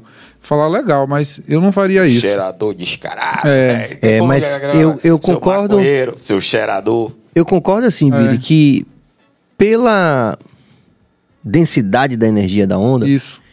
eu não conheço muitos exemplos de pessoas que conseguiram ter uma vida produtiva Pois depois de um é. vício de cocaína. Inclusive, nós temos grandes amigos que, que a gente perdeu por causa disso, Isso, né? pois é. A gente falou do Chorão aqui, Sim. de toda... Pô, Chorão É porque o vício que ela, ela gera em você é muito grande, pô. é muito violenta a pô, parada. eu, eu acho que é uma coisa meio que das inas em geral. A nicotina, cafeína, cocaína, Uhum. heroína, adrenalina, né? anfetamina. Todas as inas, É. ela, ela tem um poder muito alto de, de é, fazer você um puppet, um puppet, como é? Fantoche da droga, saca? Então, eu acho que é, uma- é o que deveria ser proibido. As inas. é isso que eu acho. Poeta, no caso, a sua banda. Você chega pros caras, ó, galera, todo mundo careta aqui, fazendo show. Se, segue o meu exemplo, galera, faça o que vocês quiserem Eu fazer. respeito o espaço de todo mundo. É, eu Agora sim, é, eu, eu procuro evitar no camarim, se ligou? Dentro do ônibus também, até porque já que a gente respeita o espaço do que usa, vamos respeitar também do que não Que usa. não e usa. Lá a gente também faz E aí assim. cada um procura seu cantinho pra fazer. Teve uma coisa o- engraçada, uma que vez eu fui no show dele, e aí o segurança dele foi meu colega de infância, mano. Estudou comigo, né? E aí hoje ele é, ele é, ele é Policial né? Caatinga. E ele é todo daquele assim, ó. É. Eu cheguei no camarim, já bufo, acendendo, ele ficou, pô, qual foi? Aí quando eu falei pra ele, que ele não me reconheceu, né? Eu falei, sou eu, miséria, não lembra de mim, não? Aí- Miséria. É, ele mudou, ele deu aquele sorrisão. Ele é mais sério, ele É. ele é bastante Não, mas eu sério, acho também é assim, gente por exemplo. Boa, véio, gente boa ele. Lá, como é que a gente faz? A gente faz assim, por exemplo, camarim, pô, tem tanta gente que vai entrar no camarim pra falar, tirar uma foto, que, que, que não tem essa mesma relação de naturalidade. Então a gente fala assim, ó, aqui não é espaço pra isso.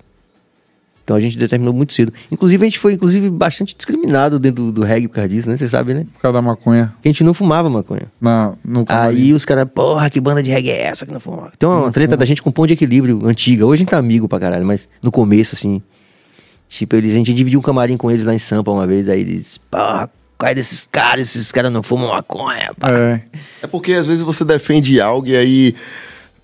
Eu essa conheci defesa ele. você quer que as É. outras pessoas defendam Faça também, também, tá ligado? é. É foda. Mas a maconha, especialmente, a gente tem uma experiência assim. A maconha. A maconha, especialmente, ela tem uma, uma- Assim, as pessoas que utilizam, elas se sentem muito. Não sei, elas querem. quer- É isso que você falou, sabe? A gente sente que a pessoa fica muito apaixonada pela coisa. Fica. É quase uma religião da coisa. Então, Fica. a gente não pode falar mal da maconha. A, não- a- maconha serve pra tudo, inclusive, sabe? Aí, pra gente que não fuma, assim, pô, bicho, o cara tá tão fascinado que você. Sabe? É meio estranho. É porque quem combina com a parada, mano, é porque é difícil dizer, mano. Depois que você começa a fumar maconha, tipo eu, né? É, fica muito gostoso fazer as coisas depois de fumar um beck, saca, mano? E não fica uma coisa, pelo menos comigo, eu não fico condicionado a isso. Eu adoro tocar piano. Eu toco piano sem fumar maconha. Mas quando eu fumo maconha, eu curto mais tocar o piano, tá entendendo? Não quer dizer que eu não deixo, que eu vou deixar de tocar piano se não tiver maconha, entendeu? Eu continuo tocando. Mas quando eu fumo um beck, porra, não sei o que acontece, mano. Minha conexão ali com o piano aumenta, né? Como eu tô falando, a relação de cada droga com as pessoas é de cada um. Mas tipo, também- meu pai ama tomar vinho, ele adora beber, mano. Hum. Ele respeita a minha maconha de boaça. E quando ele tá bebendo e eu tô fumando, a gente fica até parecido, saca, mano? Ele usando o vinho dele e eu fumando minha maconha, velho. Ele se dá bem com o vinho. Eu me dou bem com a maconha. Que também tem isso, às vezes a pessoa se dá bem com uma coisa, não se dá bem com a outra. Ou Exato. com um tipo de bebida, não se dá bem com a Eu, outra. né? eu já falei pra Melissa, ela sempre me pede pra eu beber. E eu sempre falo pra ela: você não vai me querer ver, você não vai me. eh, não vai querer ver eu bêbado. Eu não fico legal bêbado. Hum. E é legal ter essa consciência. É, eu sei que eu não fico, não combina comigo, velho.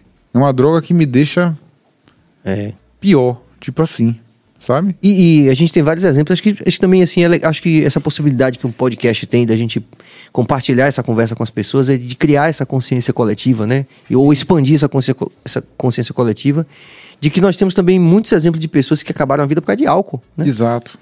né? E que não conseguiram ter uma, vida produtiva nem consigo mesmos, nem com as outras pessoas, né? Cara, o é destrutivo demais, mano. Você É. é maluco. E já tem o outro, como você falou, o cara toma um vinho, fica de boa e faz um. Fica de boa. Faz um. Já tem gente que se dá de bem, velho. Meu pai se dá muito bem com o vinho dele lá. Meu pai É, tem- vai fazer. acho que é por aí, cara. É, meu pai tá com 70 e lá vai cacetada já e bebe todo dia o vinhozinho dele lá. e Curtindo. Fica pá. de boa, mano. É. Tem outra característica de- que eu vejo de pessoas que usam maconha, assim, é muito comum, que eu vejo que a pessoa que fuma maconha, ela fuma maconha praticamente o dia todo. Isso. Ela- isso você acha que é, que é, que é tranquilo, assim, a pessoa fazer... Não. Isso Melissa tem tá ali rindo. Faz isso, mal. assim, é grande parte, eu falo assim, de grande parte das pessoas, elas têm que estar o tempo inteiro. É, é por Tipo, isso como que. se fosse um loop. Isso. Melissa quer fazer alguma intervenção? Pode, viu? É por isso que. É por isso que. Não, eu digo, desculpa, é porque aqui também tem muita essa coisa. Às vezes a pessoa que tá no, no- fora pode também dar uma. Suane também, às vezes fala, viu? Fica. E é, é por isso que o maconheiro, né, o ervo afetivo mesmo, né? Ervo afetivo. É, que é o que eu sou. Ele tá sempre buscando formas de que a maconha te cause menos mal e você aproveite o que ela tem pra te dar. É por isso que vem piteira de vidro, bong, aí a galera já vai fazendo as extrações que é pra você conseguir consumir o THC e sem consumir tanto a parte da folha, né, o resíduo, aquilo tudo, né? Então a busca do maconheiro é essa, mano. Eu sempre falo que a redução de dano é a vontade de viver mais pra poder fumar mais maconha, saca? Vou fazer uma pergunta super difícil. Você lembra como, como foi a primeira vez que a gente fez os Essa, dois? essa é a mais interessante do mundo. Rapaz, eu, é isso, eu não lembro exatamente qual foi a primeira vez que eu fumei, cara. Porque eu me lembro que eu participei de algumas rodas e umas eu ficava assim, deixa eu dar um pau aí. E, velho, o primeiro pau que você dá no beck não bate. A primeira vez que você fuma, não bate. Porque você não sabe tragar direito, entendeu? Aí você É um relato comum mesmo. É, aí você puxa, aí você fica, essa porra não bate em mim, não bate em mim. É, tem essa onda mesmo, Aí essa no- fase. É, aí no dia Comigo não que assim, bate não. também. No dia que bate bate- também. bateu muito. Mas você já fumava cigarro antes, né? É. Pois é, eu não. Mas você lembra, Como pai, foi, poeta, sua primeira vez? Sim, eu nunca A esquecerei. primeira vez que eu fumei, caralho, eu lembro. Agora que você falou, eu lembro. Eu tava na casa de um amigo meu, Baba. Abração, Baba. Saudade de você pra caralho, velho. Gente boíssima. E aí, a gente tava na casa dele, a casa dele era aquela casa que os pais viajavam todo final de semana e a casa ficava sempre sozinha, mano. E aí, ia todo mundo pra lá, mano, chapar. E aí eu fumei um baseado e a gente tava assistindo Tom e Jerry, mano. E eu tive umas crises cabulosas de risada, mano. E aí começou a chegar uns amigos dele mais velho, que eu sou mais novo que esse brother meu, né? E aí todo mundo já fumava, assim, né? E eu me lembro bem que chegou uma hora que eu tava rindo tanto, rindo tanto da parada, ah, esquecido da casa. Aí chegou uma hora que eu olhei assim, pra, tá todo mundo me olhando e, e Goiabão. Todo mundo olhando e falando, caralho, qual foi esse bicho aí? E eu derretendo na risada, brother. Aí, aí, na mesma hora, vem a paranoia, mano. Hum. Bufo. Aí eu, porra, tá todo mundo me olhando. Aí eu só ficava pensando, porra, tô estranho, tá todo mundo me olhando, acho que eu tô estranho. Foi as duas coisas que bateu em mim. Muita risada, seguido da paranoia, sacou, mano? E a larica, A lógico. larica vem fudendo, mano. E você, como é que foi? Mano, eu já fumava cigarro, né, assim, há pouco tempo. Trabalhava na Contex Mobitel, uma empresa de telecomunicação. E aí eu tinha começado a fumar cigarro, assim, há pouco tempo. Aí eu sempre saía pra frente da Contex e fumava o cigarro. Aí tinha uns amigos também que trabalhavam comigo, né, na mesma área. E aí fumava junto comigo. Aí quando foi um dia, um deles me convidou, né, que a gente trabalhava perto da praia. Ele tava indo na praia pra fumar uma erva, aí me convidou. E aí naquele exato momento eu lembro que eu fiquei meio com vergonha de falar que nunca tinha fumado e tal, nunca tinha experimentado. Eu sou falei, maconheiro, me vamos dê." nessa, vamos nessa. E aí fui no embalo da parada, aí lá na Boa Viagem, na Praia da Ribeira. Aí começamos a fumar. De verdade, é difícil de acreditar, mas acreditem, velho, aconteceu isso. A gente sentou, não sei se vocês já foram ali na Boa Viagem. Tem assim bem. um cais que vai até um, Sim, um pouquinho mais fundo da praia, né? A gente sentou lá no fundo e começamos a fumar. Ele levou um sacão assim, cheio de maconha natural. e ele sentou em cima da maconha. Aí começamos a fumar, aí o Beck chegou em mim, eu, aí essa mesma sensação, né? Eu fumava assim, passava e não sentia nada. Aí eu falei, não tô sentindo nada, não tô sentindo as pernas. aí beleza, aí foi, fumando, fumando, fumando, aí bateu. Aí quando eu senti que tinha algo diferente em mim, eu falei, caramba, tô estranho, velho. Aí eu comecei a olhar pro lado assim, comecei a olhar pro outro. Tô diferente. Olhei pra frente, vi uma viatura lá Eita. na beira, né, passando assim, eu falei, aquela Fudeu. viatura tá parando. Os caras estão olhando pra cá. Realmente, os caras estavam olhando pra gente, parou. E aí veio três policiais na nossa direção. Graças a Deus, não rolou uma revista, né? Foi bem diferente, não sei, eu tava muito doido e tal, porque aconteceu aquilo, eu não consigo explicar, mas a gente tava todo mundo sentado e sentado ficamos. Ele veio na nossa direção, jogamos o beck na água. Aí ele perguntou: Boa tarde, posso saber o que os senhores estão fazendo aqui? Ah, mano, eu fui o primeiro. Eu sei, eu me perdoe, mas eu tava fumando um baseado. Ele olhou pra mim assim. Aí o que, tava do- o que tava bem do lado dele fez, eu também tava fumando. Aí eu lembro que ele fez. Tá ligado? Como se fosse dar uma tapa assim. Aí o menino fez assim, aí ele. Vocês estão compactuando com o tráfico de drogas. Tá ligado? São vocês que fazem parte disso, pô. Acontece a venda, acontece o tráfico por causa de vocês que compram. Aí- Aí ele não revistou a gente, não, ficou dando uma lição de moral Sim, ali. sim. Ficou falando aquele texto. E meu coração né? só pensando no, no saco que o brother tava sentado. Eu, Jesus, Jesus, naquela onda, eu sei que pronto, ficou por isso mesmo. No final ele falou: Ó, tô vendo vocês com crachá, tô vendo vocês bem arrumados, sei que vocês não são bandido. Eu não quero mais voltar e ver vocês aqui. Procure o canto pra vocês fazerem o negócio de vocês e tal. E não quero mais ver vocês aqui. Aí deu as costas e foi embora. Graças a Deus. Ainda bem que ele não falou, sai ali agora. Aí o cara Lembro fala, que eu não, não "Daqui a consegui mais saio, trabalhar. Daqui a pouco eu não saio. consegui mais trabalhar. Porque eu tava sentado no saco de maconha. Agora vaze daqui. Eu ia falar assim, Lembro que eu levantei. Daqui a pouco eu vou, assim, daqui a pouco eu vou. Fui caminhando pra voltar pra empresa. Eu lembro que parecia que eu tava flutuando. E eu, cara, que loucura é essa? Ainda fui cair numa maluquice que o brother falou, velho, toma uma latinha de cerveja que você vai ficar punk. Mano, eu tomei aquela latinha de cerveja a pra pressão vai lá pra baixo. Aí não consegui trabalhar, tive que falar a verdade pro O beijo o ficou encarregado na hora, falei que eu tinha fumado um e tal. Ele também era bem, porque a galera na conta que você é bem alternativa, né? Que ele bom, também né? fumava e falou: Não, mano, fica aí tranquilo, daqui a duas horinhas você vai estar melhor. Se não der tempo de voltar, abona hoje aí, a gente resolve. Foi em 2016 isso, não? né? Foi em média 2016, 2015, mano. Ela, ela trabalhava lá. Trabalhou comigo lá? Eu lembro do seu rosto de algum lugar. E quando você falou Contax... Eu trabalhei em 2015 e 2016. Eu trabalhei na Claro. Eu trabalhei na Oi, na Oi TV. Pode batido. É isso, é todo mundo junto. Aí, lá. ó. Você fumou também o Beck É uma também, empresa, Sonho? é uma empresa de telecomunicação. Você tava nesse, nessa gig do Beck? mil pessoas dentro de um prédio, mano. Caralho, mano. E todo mundo atende uma. Sabe quando você liga pra Oi, atende uma pessoa? É lá. É mais de 5 mil pessoas Como é dentro de nome? um prédio. Com- Contax Mobitel. Na próxima vez eu já vou, já vou ligar né? assim. Já vou ligar assim na próxima vez. Você dá conta? Aí eu fui me acostumando. Tem um. Beck aí. Eu, Eu me lembro, eu que me lembro que meu começo foi assim, eu fui me acostumando. Sim. Eu lembro que eu falava assim, ó, cara, isso é muito louco, velho. É bom pra caralho, mas eu não posso fazer isso na rua. Aí eu tenho que fazer em casa. Aí eu só fazia quando eu estava em casa. Quando eu ia pra rua, eu não tocava nisso. Só em casa. Aí daqui a pouco eu, na rua, falei, vou experimentar. E experimentei um pouco na rua, já me acostumei. Fui me acostum... Aí virou costume agora em qualquer lugar. Mas e o cigarro mesmo, você parou? Ou não? Você fuma? É, Eu fumo assim, vamos se dizer, esportivamente. Hum, tá. De vez em quando, assim, me dá uma vontade de fumar um cigarro. Mas você E tem essa também, nova, né? essa nova perspectiva aí desse negócio do... Como é que chama isso, William? Vape. É essa parada aí do... do é. Que é... Que todo o pessoal tá falando que, é- faz mal pra caramba. Que não... De, Como do- é? Com Tudo nicotina. demais é sobra, né, mano? De nicotina, é Tudo porque tem, tem é um de, tem um de maconha também, né? Sim. Mas eu tô falando de nicotina mesmo. Acho fuleiragem. Fuleiragem. Ruim. Não bate onda. É, né?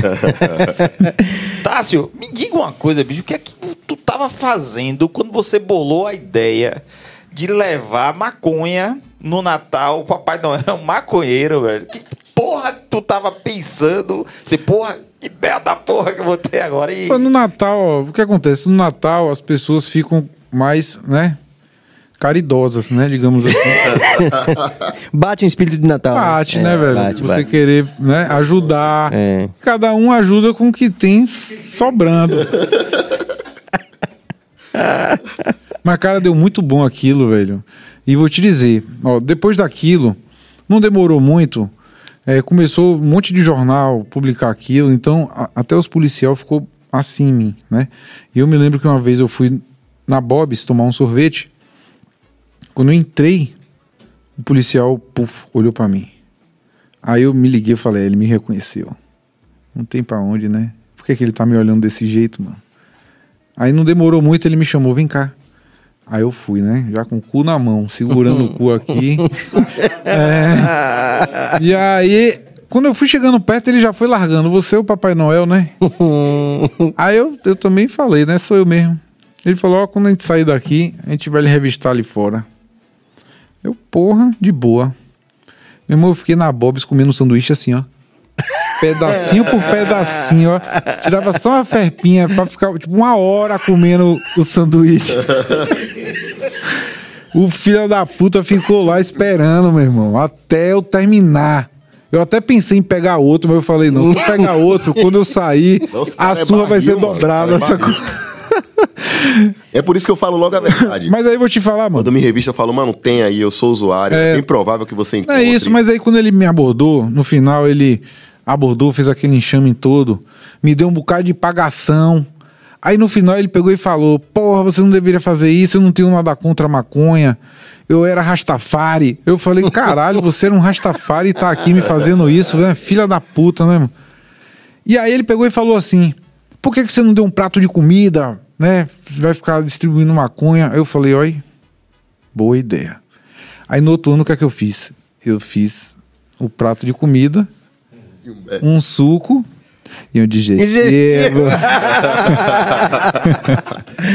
Bom pra caralho. Pois é, eu falei, foi ideia do policial, porra. Vamos, vamos valorizar a interação, Cabas? Pronto.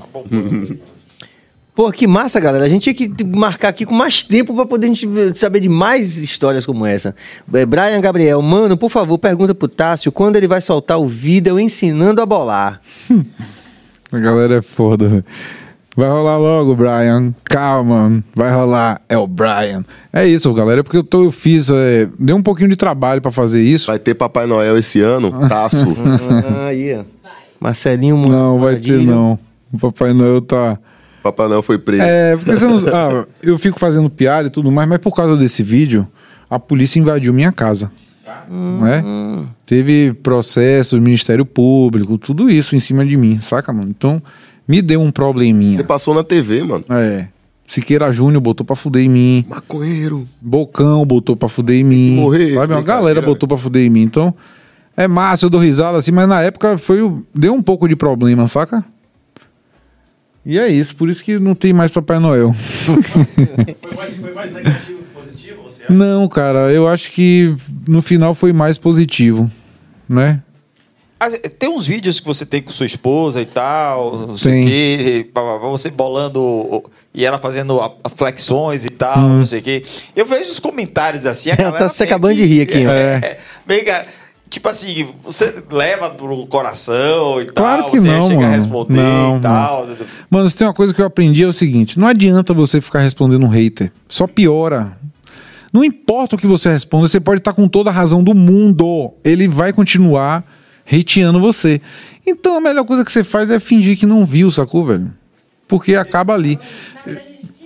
É, todas as vezes que eu respondi alguém, sempre deu problema.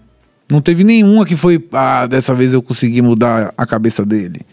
É mesmo, né? No acontece, final mano. das contas é isso mesmo, né? O Não Whindersson. Nunes, por exemplo, faz algum comentário quando a gente sabe que ele te segue e tal, Não. faz, chega a fazer algum comentário no, nos vídeos e tal. Não.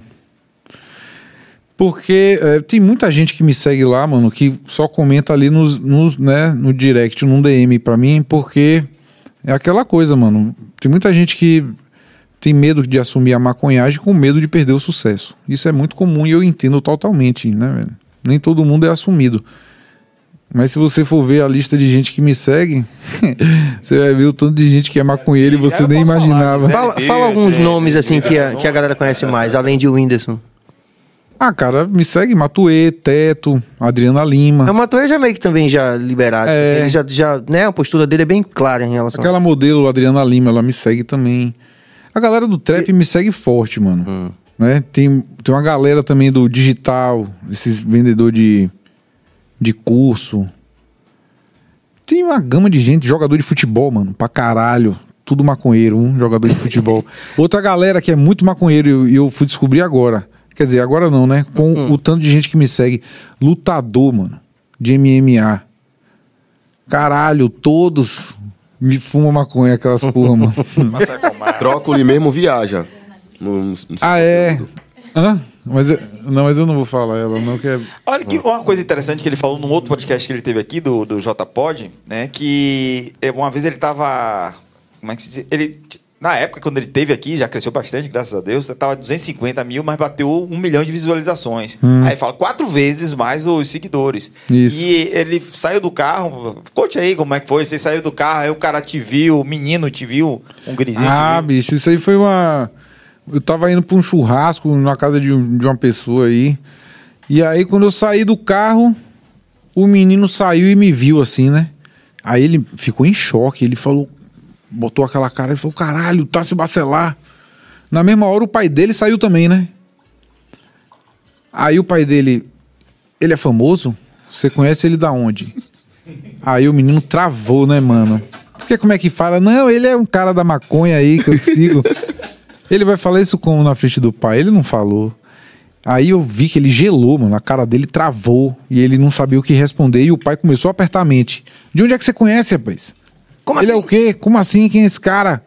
Aí, o filho, aí ele pegou e largou, né? Não, ele é tatuador. As Ah, mentiu não, não mentiu Saiu pela não. tangente. Ele, ele saiu pela esperto. tangente, ele foi Ele esperto. foi esperto.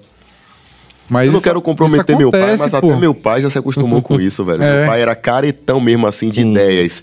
Não aceitava de jeito nenhum, mas hoje ele até brinca comigo, fala: antes de morrer, eu vou fumar essa porra. É. Vou experimentar esse negócio. Eu falo, negão, quando você experimentar, esqueça tudo, você vai gostar que o demais. filho é do bem, tá tranquilo, tá, não faz mal a ninguém. É, cara, É, pô, é pra- porque, mano, eu acredito que isso é em todo canto, na religião, em todo canto. As pessoas vêm com educações antigas, coisas que já Sim. foram implantadas, e esse pensamento É difícil fica impregnado abdicar, na é nossa mente, é difícil difícil abdicar.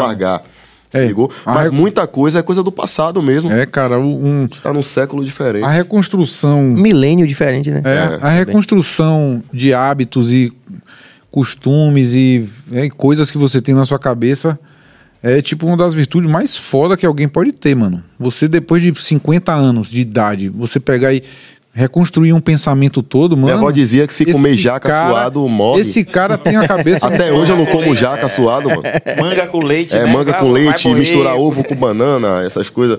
Até hoje eu evito, porque sempre que eu vou comer eu lembro de minha avó. Eu, E tem a memória Pô, a minha afetiva avó, a também. senhora né? fez Tipo, parte da minha vida. Eu tenho até um testemunho pra minha avó. também. Opa! Pega aí, Cabos, o microfone. Minha avó, gente, tipo assim, nunca na minha vida que eu ia imaginar que minha avó iria aceitar. E aí depois que eu. Tassi me ajudou um pouco nessa. Um pouco não, muito. Nessa minha nova fase de postar mesmo e assumir no Instagram. E eu cheguei a ouvir da minha avó, é, os maconheiros estão te bancando agora, depois que eu comecei a ganhar dinheiro fazendo publi e tal. Nossa, a relação mudou completamente. Hoje em dia ela dá risada dos vídeos. É. Algo que, assim, eu nunca imaginei. Tipo, minha avó, gente. E eu acho que é massa esse relato, porque cai naquilo que a gente falou, da, da gente também comunicar para as pessoas que é um mercado, né?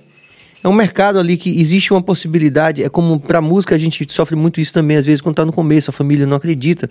Mas aí quando você começa a ganhar uma grana e ter uma, Aí ter uma vida, a, a coisa muda, né? Muda demais, isso é maluco. Eu acho que é importante, assim, o cara sempre Valeu pelo- pesquisar. Eu acho que é importante o cara sempre pesquisar o começo de tudo.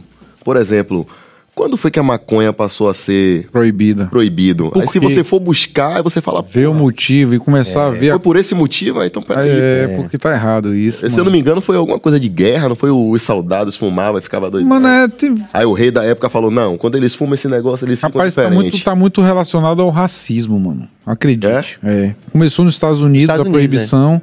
E era uma droga muito de mexicano e, e de, de preto, sacou, mano? Então, ela acabou sendo abolida por causa disso, mano. Né? É e teve a onda da indústria também, saca, mano? Eu me lembro que, na época, eu me lembro não, que eu não tava lá nessa época, eu me lembro de, de ler sobre isso, que o algodão, ele meio que dominava o mercado. O cânhamo chegou, mano, derrubando a porra toda, era mais barato, é menos prejudicial pra terra, é tudo melhor, saca? Os Estados Unidos aí, ó, não, pai. Corta essa porra aí que aqui tá lotado de, de algodão. Eu vou fazer o que com essa porra toda aqui? Vou enfiar no cu? Não tem que vender, mano. Agora, eu acho que hoje também a gente tem um movimento também da, da, de parte da sociedade é, pós-moderna de mostrar esse lado, por exemplo. Eu fiquei de cara quando eu vi na Deutsche Welle, né, o canal Deutsche Welle, falando sobre o hipcrete, ou é, hempcrete, né, que é o concreto do, de Sim, feito de, de cânhamo. que é inclusive uma, uma, uma grande promessa no sentido de capturar o CO2 Sim. né? De, de, de- dessa coisa do, do aquecimento global. Cara, então já tem, já tem prédio que está sendo construído na Alemanha com hempcrete, Com isso, né? é. Com concreto de hemp. De brick, né? É. Hemp brick. É. Então, assim, é, é, é legal a gente, todas as vezes que a gente tem essa possibilidade de trazer profissionais é, como vocês, como você, como Luna, e, e- e- trazendo esses exemplos, como o da Melissa também, para que as pessoas, ajude as pessoas realmente a colocar num outro patamar de discussão, né? Quer dizer, isso tem uma, isso tem uma consequência que é ambiental positiva, né? Que é econômica que é positiva, de decréscimo da violência, né? De, de uma série de, de, de situações- Medicinal, cara. Medicinal, que você, é, se a gente conseguir fazer com que as pessoas enxerguem esse lado positivo, com certeza essa, essa mudança vai se operar de uma maneira mais pacífica e mais rápida, né? É, mas é porque o que acontece? Isso depende do interesse de, de- da pessoa. Às vezes o cara que tá lá, pra ele, o cara que tá no comando, pra ele não é interessante essa mudança. Às vezes, financeiramente, pra ele é pior. Aí ele pensa, porra, mas o tanto de gente que ganha com isso, ele foda-se, eu tô perdendo. É. isso que importa, mano. Cada Mas um acho tá que essa si. questão terapêutica medicinal é um grande, um grande, um grande argumento, né? Claro, foi, todo o país chegou legalizando assim, mano. Todo mundo chega devagarzinho e é sempre por esse lado, ó, velho. Só ela pode fazer isso aqui, eu preciso dela. É. E aí agora? E eu faço o quê? Chegaram até a dizer que o remédio da- do Covid era o cannabis, né? Pois é. Morria maconheiro, morria gente pra caralho. Não, é o que, o que ela faz é proteger um pouco mais, cara. Ela não cura a Covid, né? Eu não vi ninguém defendendo essa tese, né? Eu vi defendendo Mas a tese há, mas há aplicações comprovada, comprovadamente benéficas, né? Ah, Muitas, né? Muitas. E não precisa... Depressão, ansiedade, várias É, coisas. mano, eu faço uso da coisa, eu posso te dizer. Realmente melhora, né? Eu tenho fibromialgia, que é uma parada que não cura. Dói muito. E depois que eu comecei a usar o CBD, eu tenho uma Tá vida normal, mano. Não sinto mais dor, viu? Quando eu tenho. Agora mesmo eu tô com a dor aqui, ó. Mas tá pouca, mano. Você nem tá me vendo reclamar. Eu tô suave aqui, saca? Suave na nave. Suave na nave. É, não, não vai, não vai curar o- os problemas financeiros. Não. Se o é. cara não trabalha, é preguiçoso, aí passa a fumar maconha, Pois fica é, mais tá preguiçoso fudido. ainda, o problema não vai passar. Não vai. Ah, com Vai certeza. piorar, Mas é como a gente mais falando, é como a gente estava falando a questão do álcool também. O cara que que, que é muito louco, por exemplo, se você lembra da, da- dessa relação por exemplo, do- do- de alguns povos indígenas com o álcool, é totalmente destruída a vida dos caras É, com o álcool. Quando de repente os caras tinham uma vida normal com o ganjo ou com Com, qualquer outra com coisa. um rapezinho lá dele, né? né? Então, assim, é, ter esse, esse- esse cuidado essa, e esse apoio institucional mesmo, assim, instituições que estejam voltadas para controlar uma, uma situação que, que, que vai, como você falou, redução de danos, né? É. Em relação a tudo. o Hilton, eu quero o Hilton 50. Ele teve aqui e disse que teve uma mãe. Relíquia. Caralho, É, esse cara, esse cara ele deve ser mais. Ali, perfeito, né? E se reelegeu e tal. Ele teve aqui e, teve, e trouxe o relato da mãe que disse que a filha tinha 800 espaços É, mano. todos os dias é. e redu- reduziu para zero. Exato. Que a mãe ficou. É, eu conheço, tem uma clínica aqui, a Ata Med, que fica ali na Paulo VI, os caras só trabalham com CBD, mano. Só CBD. Eles atendem microcefalia, autismo, Alzheimer, Parkinson, né? Várias paradas. né? Várias paradas, mano, em cima com o CBD que realmente tem resultado, mano. O processo é desconstrução e depois construção. Exato. Primeiro tem que desconstruir tudo que nos É. ensinaram. Por exemplo, Santo Daime veio novo. muito mais recente. É, eu não, não posso dizer danos, mas o, o impacto que o Santo Daime dá nas pessoas é muito mais profundo do que a, ma- a- a maconha em si, É, né? Mas é mais, é mais aceito, a galera é de boa. Mano, é, depois que você vira maconheiro, tá? Quando você fuma uma vez, ah, você fica muito doido. Mas eu, por exemplo, eu não fico muito doido. Eu fico num estado que eu me sinto confortável. Tipo isso, velho. Eu não De fico. boas. De boas, é isso. Eu não fumo pra ficar doidão, né? Eu, eu uso quase que medicinalmente mesmo, para melhorar minha ansiedade, para às vezes né, melhorar o sono, né? É, o sono realmente é mais uma coisa que. Eu já usei muitas drogas, velho. Experimentei várias, tá? E eu posso dizer, maconha é que menos bate onda. Álcool, você fica muito louco. Ácido, não precisa nem falar. Bala, pó, é, ópio, né? Fo- Foram as que eu experimentei que eu tô falando aqui. Sim, sim. Todas E- e essas aí, e- mano, e o cara cocaína é barril, mano. bate muito forte, mano. É. O cara gasta muito mais dinheiro cheirando cocaína do E, e energia e tudo, mano. Depois que você. A ressaca de cocaína, é- Horrível. não tem terrível. coisa pior que isso, não. Acho- a depressão pós Total, total. término do Eu acho que dinheiro. só não é pior do que a, a- a dinheiro acaba, ressaca de loló com cigarro, mano. É tipo assim, loló e cigarro não tem a pior. Depois pó. Cara, eu, sabe o que eu tava pensando aqui? Que vocês vão ter que se comprometer, assinar um documento aqui pra voltar pra fazer a parte B aqui do programa, porque a conversa foi tão, né? Não Ah, é, é, mano? É Tão mais natural do, do Vamos que. fazer um do que- debate com a, a- aquela aluna Vargas até. Pode, vamos fazer uma parada assim? Vamos nessa, eu tô dentro, tá? mano. Traz ela pra cá que a gente faz. gigantesca estar presente aqui. Pô, sempre. agradecer demais, assim, a presença de vocês. Ah, foi, foi uma delícia, realmente, assim, um bate-papo que... é Sempre um bate-papo massa, mas hoje foi especialmente relax hoje. Você não achou, Cabas? Bom demais. Eu achei. E eu, e eu acredito, isso é energia boa de vocês. Agradecer de coração, assim, em nome de toda a equipe aqui, a presença de vocês. Dizer que é, esses resgates que, a- que, a- que o universo faz, né? Da gente se reencontrar e Sim. poder Bom demais. é, se juntar para fazer outras, outros corres, né? Que sejam positivos para a gente, para outras pessoas também. Tenho certeza que isso está acontecendo nesse momento aqui. também acho. Coração. Eu também acho. Vocês vêm de novo? acho, mano. Eu Com acho certeza. Já é minha segunda vez aqui, passei a terceira, é só fazer assim, rapaz. Show, show. Na hora. Muito massa. Jorge Billy? É, vamos aguardar Vambora, Billy. aqui as... Vambora, as- Billy. Não, você quer que eu, que eu Não. te dê? as- Um bora as- Billy é sacanagem. Hein? A bola Billy, ah, entendi. Bora, Exatamente. Billy. É porque os convidados ainda estão se programando pra semana que vem, então eu não vou divulgar. né? Ah, entendi. Tá, tá. certo. Entendeu? Então. Não é que você esqueceu, não, né? Exatamente, não vou, Hum. não vou divulgar por enquanto.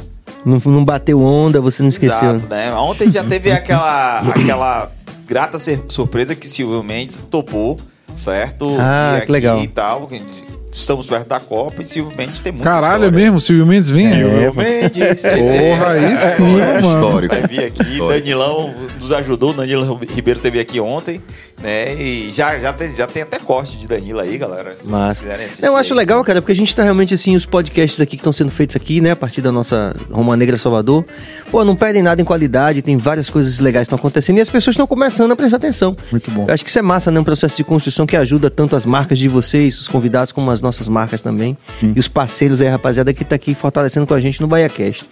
Muito bom. Obrigado de coração aí, galera. Pô, que isso, valeu, Serginho, pelo convite, mano. Bom demais trocar ideia com você. Eu tava até falando com ele, o cara foda que você é, irmão. Nem não falei isso, mas eu acho você um Porque gênio. você não convive com ele. É. Se você convivesse com ele, é nada disso. É, E, e eu, nem espe- e eu nem esperava, e eu nem esperava por essa realização. Eu tava É. fazendo um podcast ontem.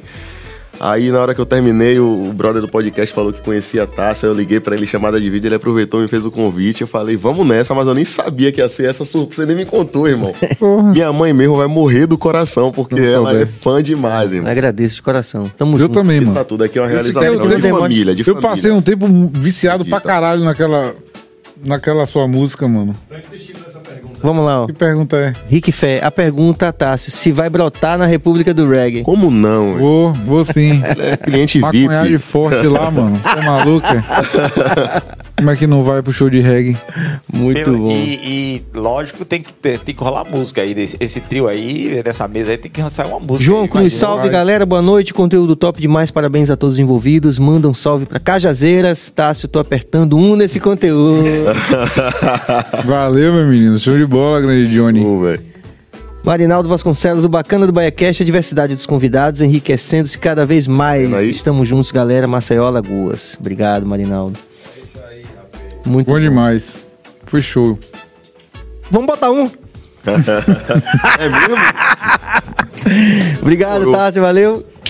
Deus abençoe, velho. Obrigado, poeta. Grande surpresa, grande, grata surpresa, meu irmão. Tamo junto, valeu. É isso aí, rapaziada. Terminamos a semana aqui com chave de ouro com essa rapaziada do bem. É isso aí. Obrigado. Até semana que vem.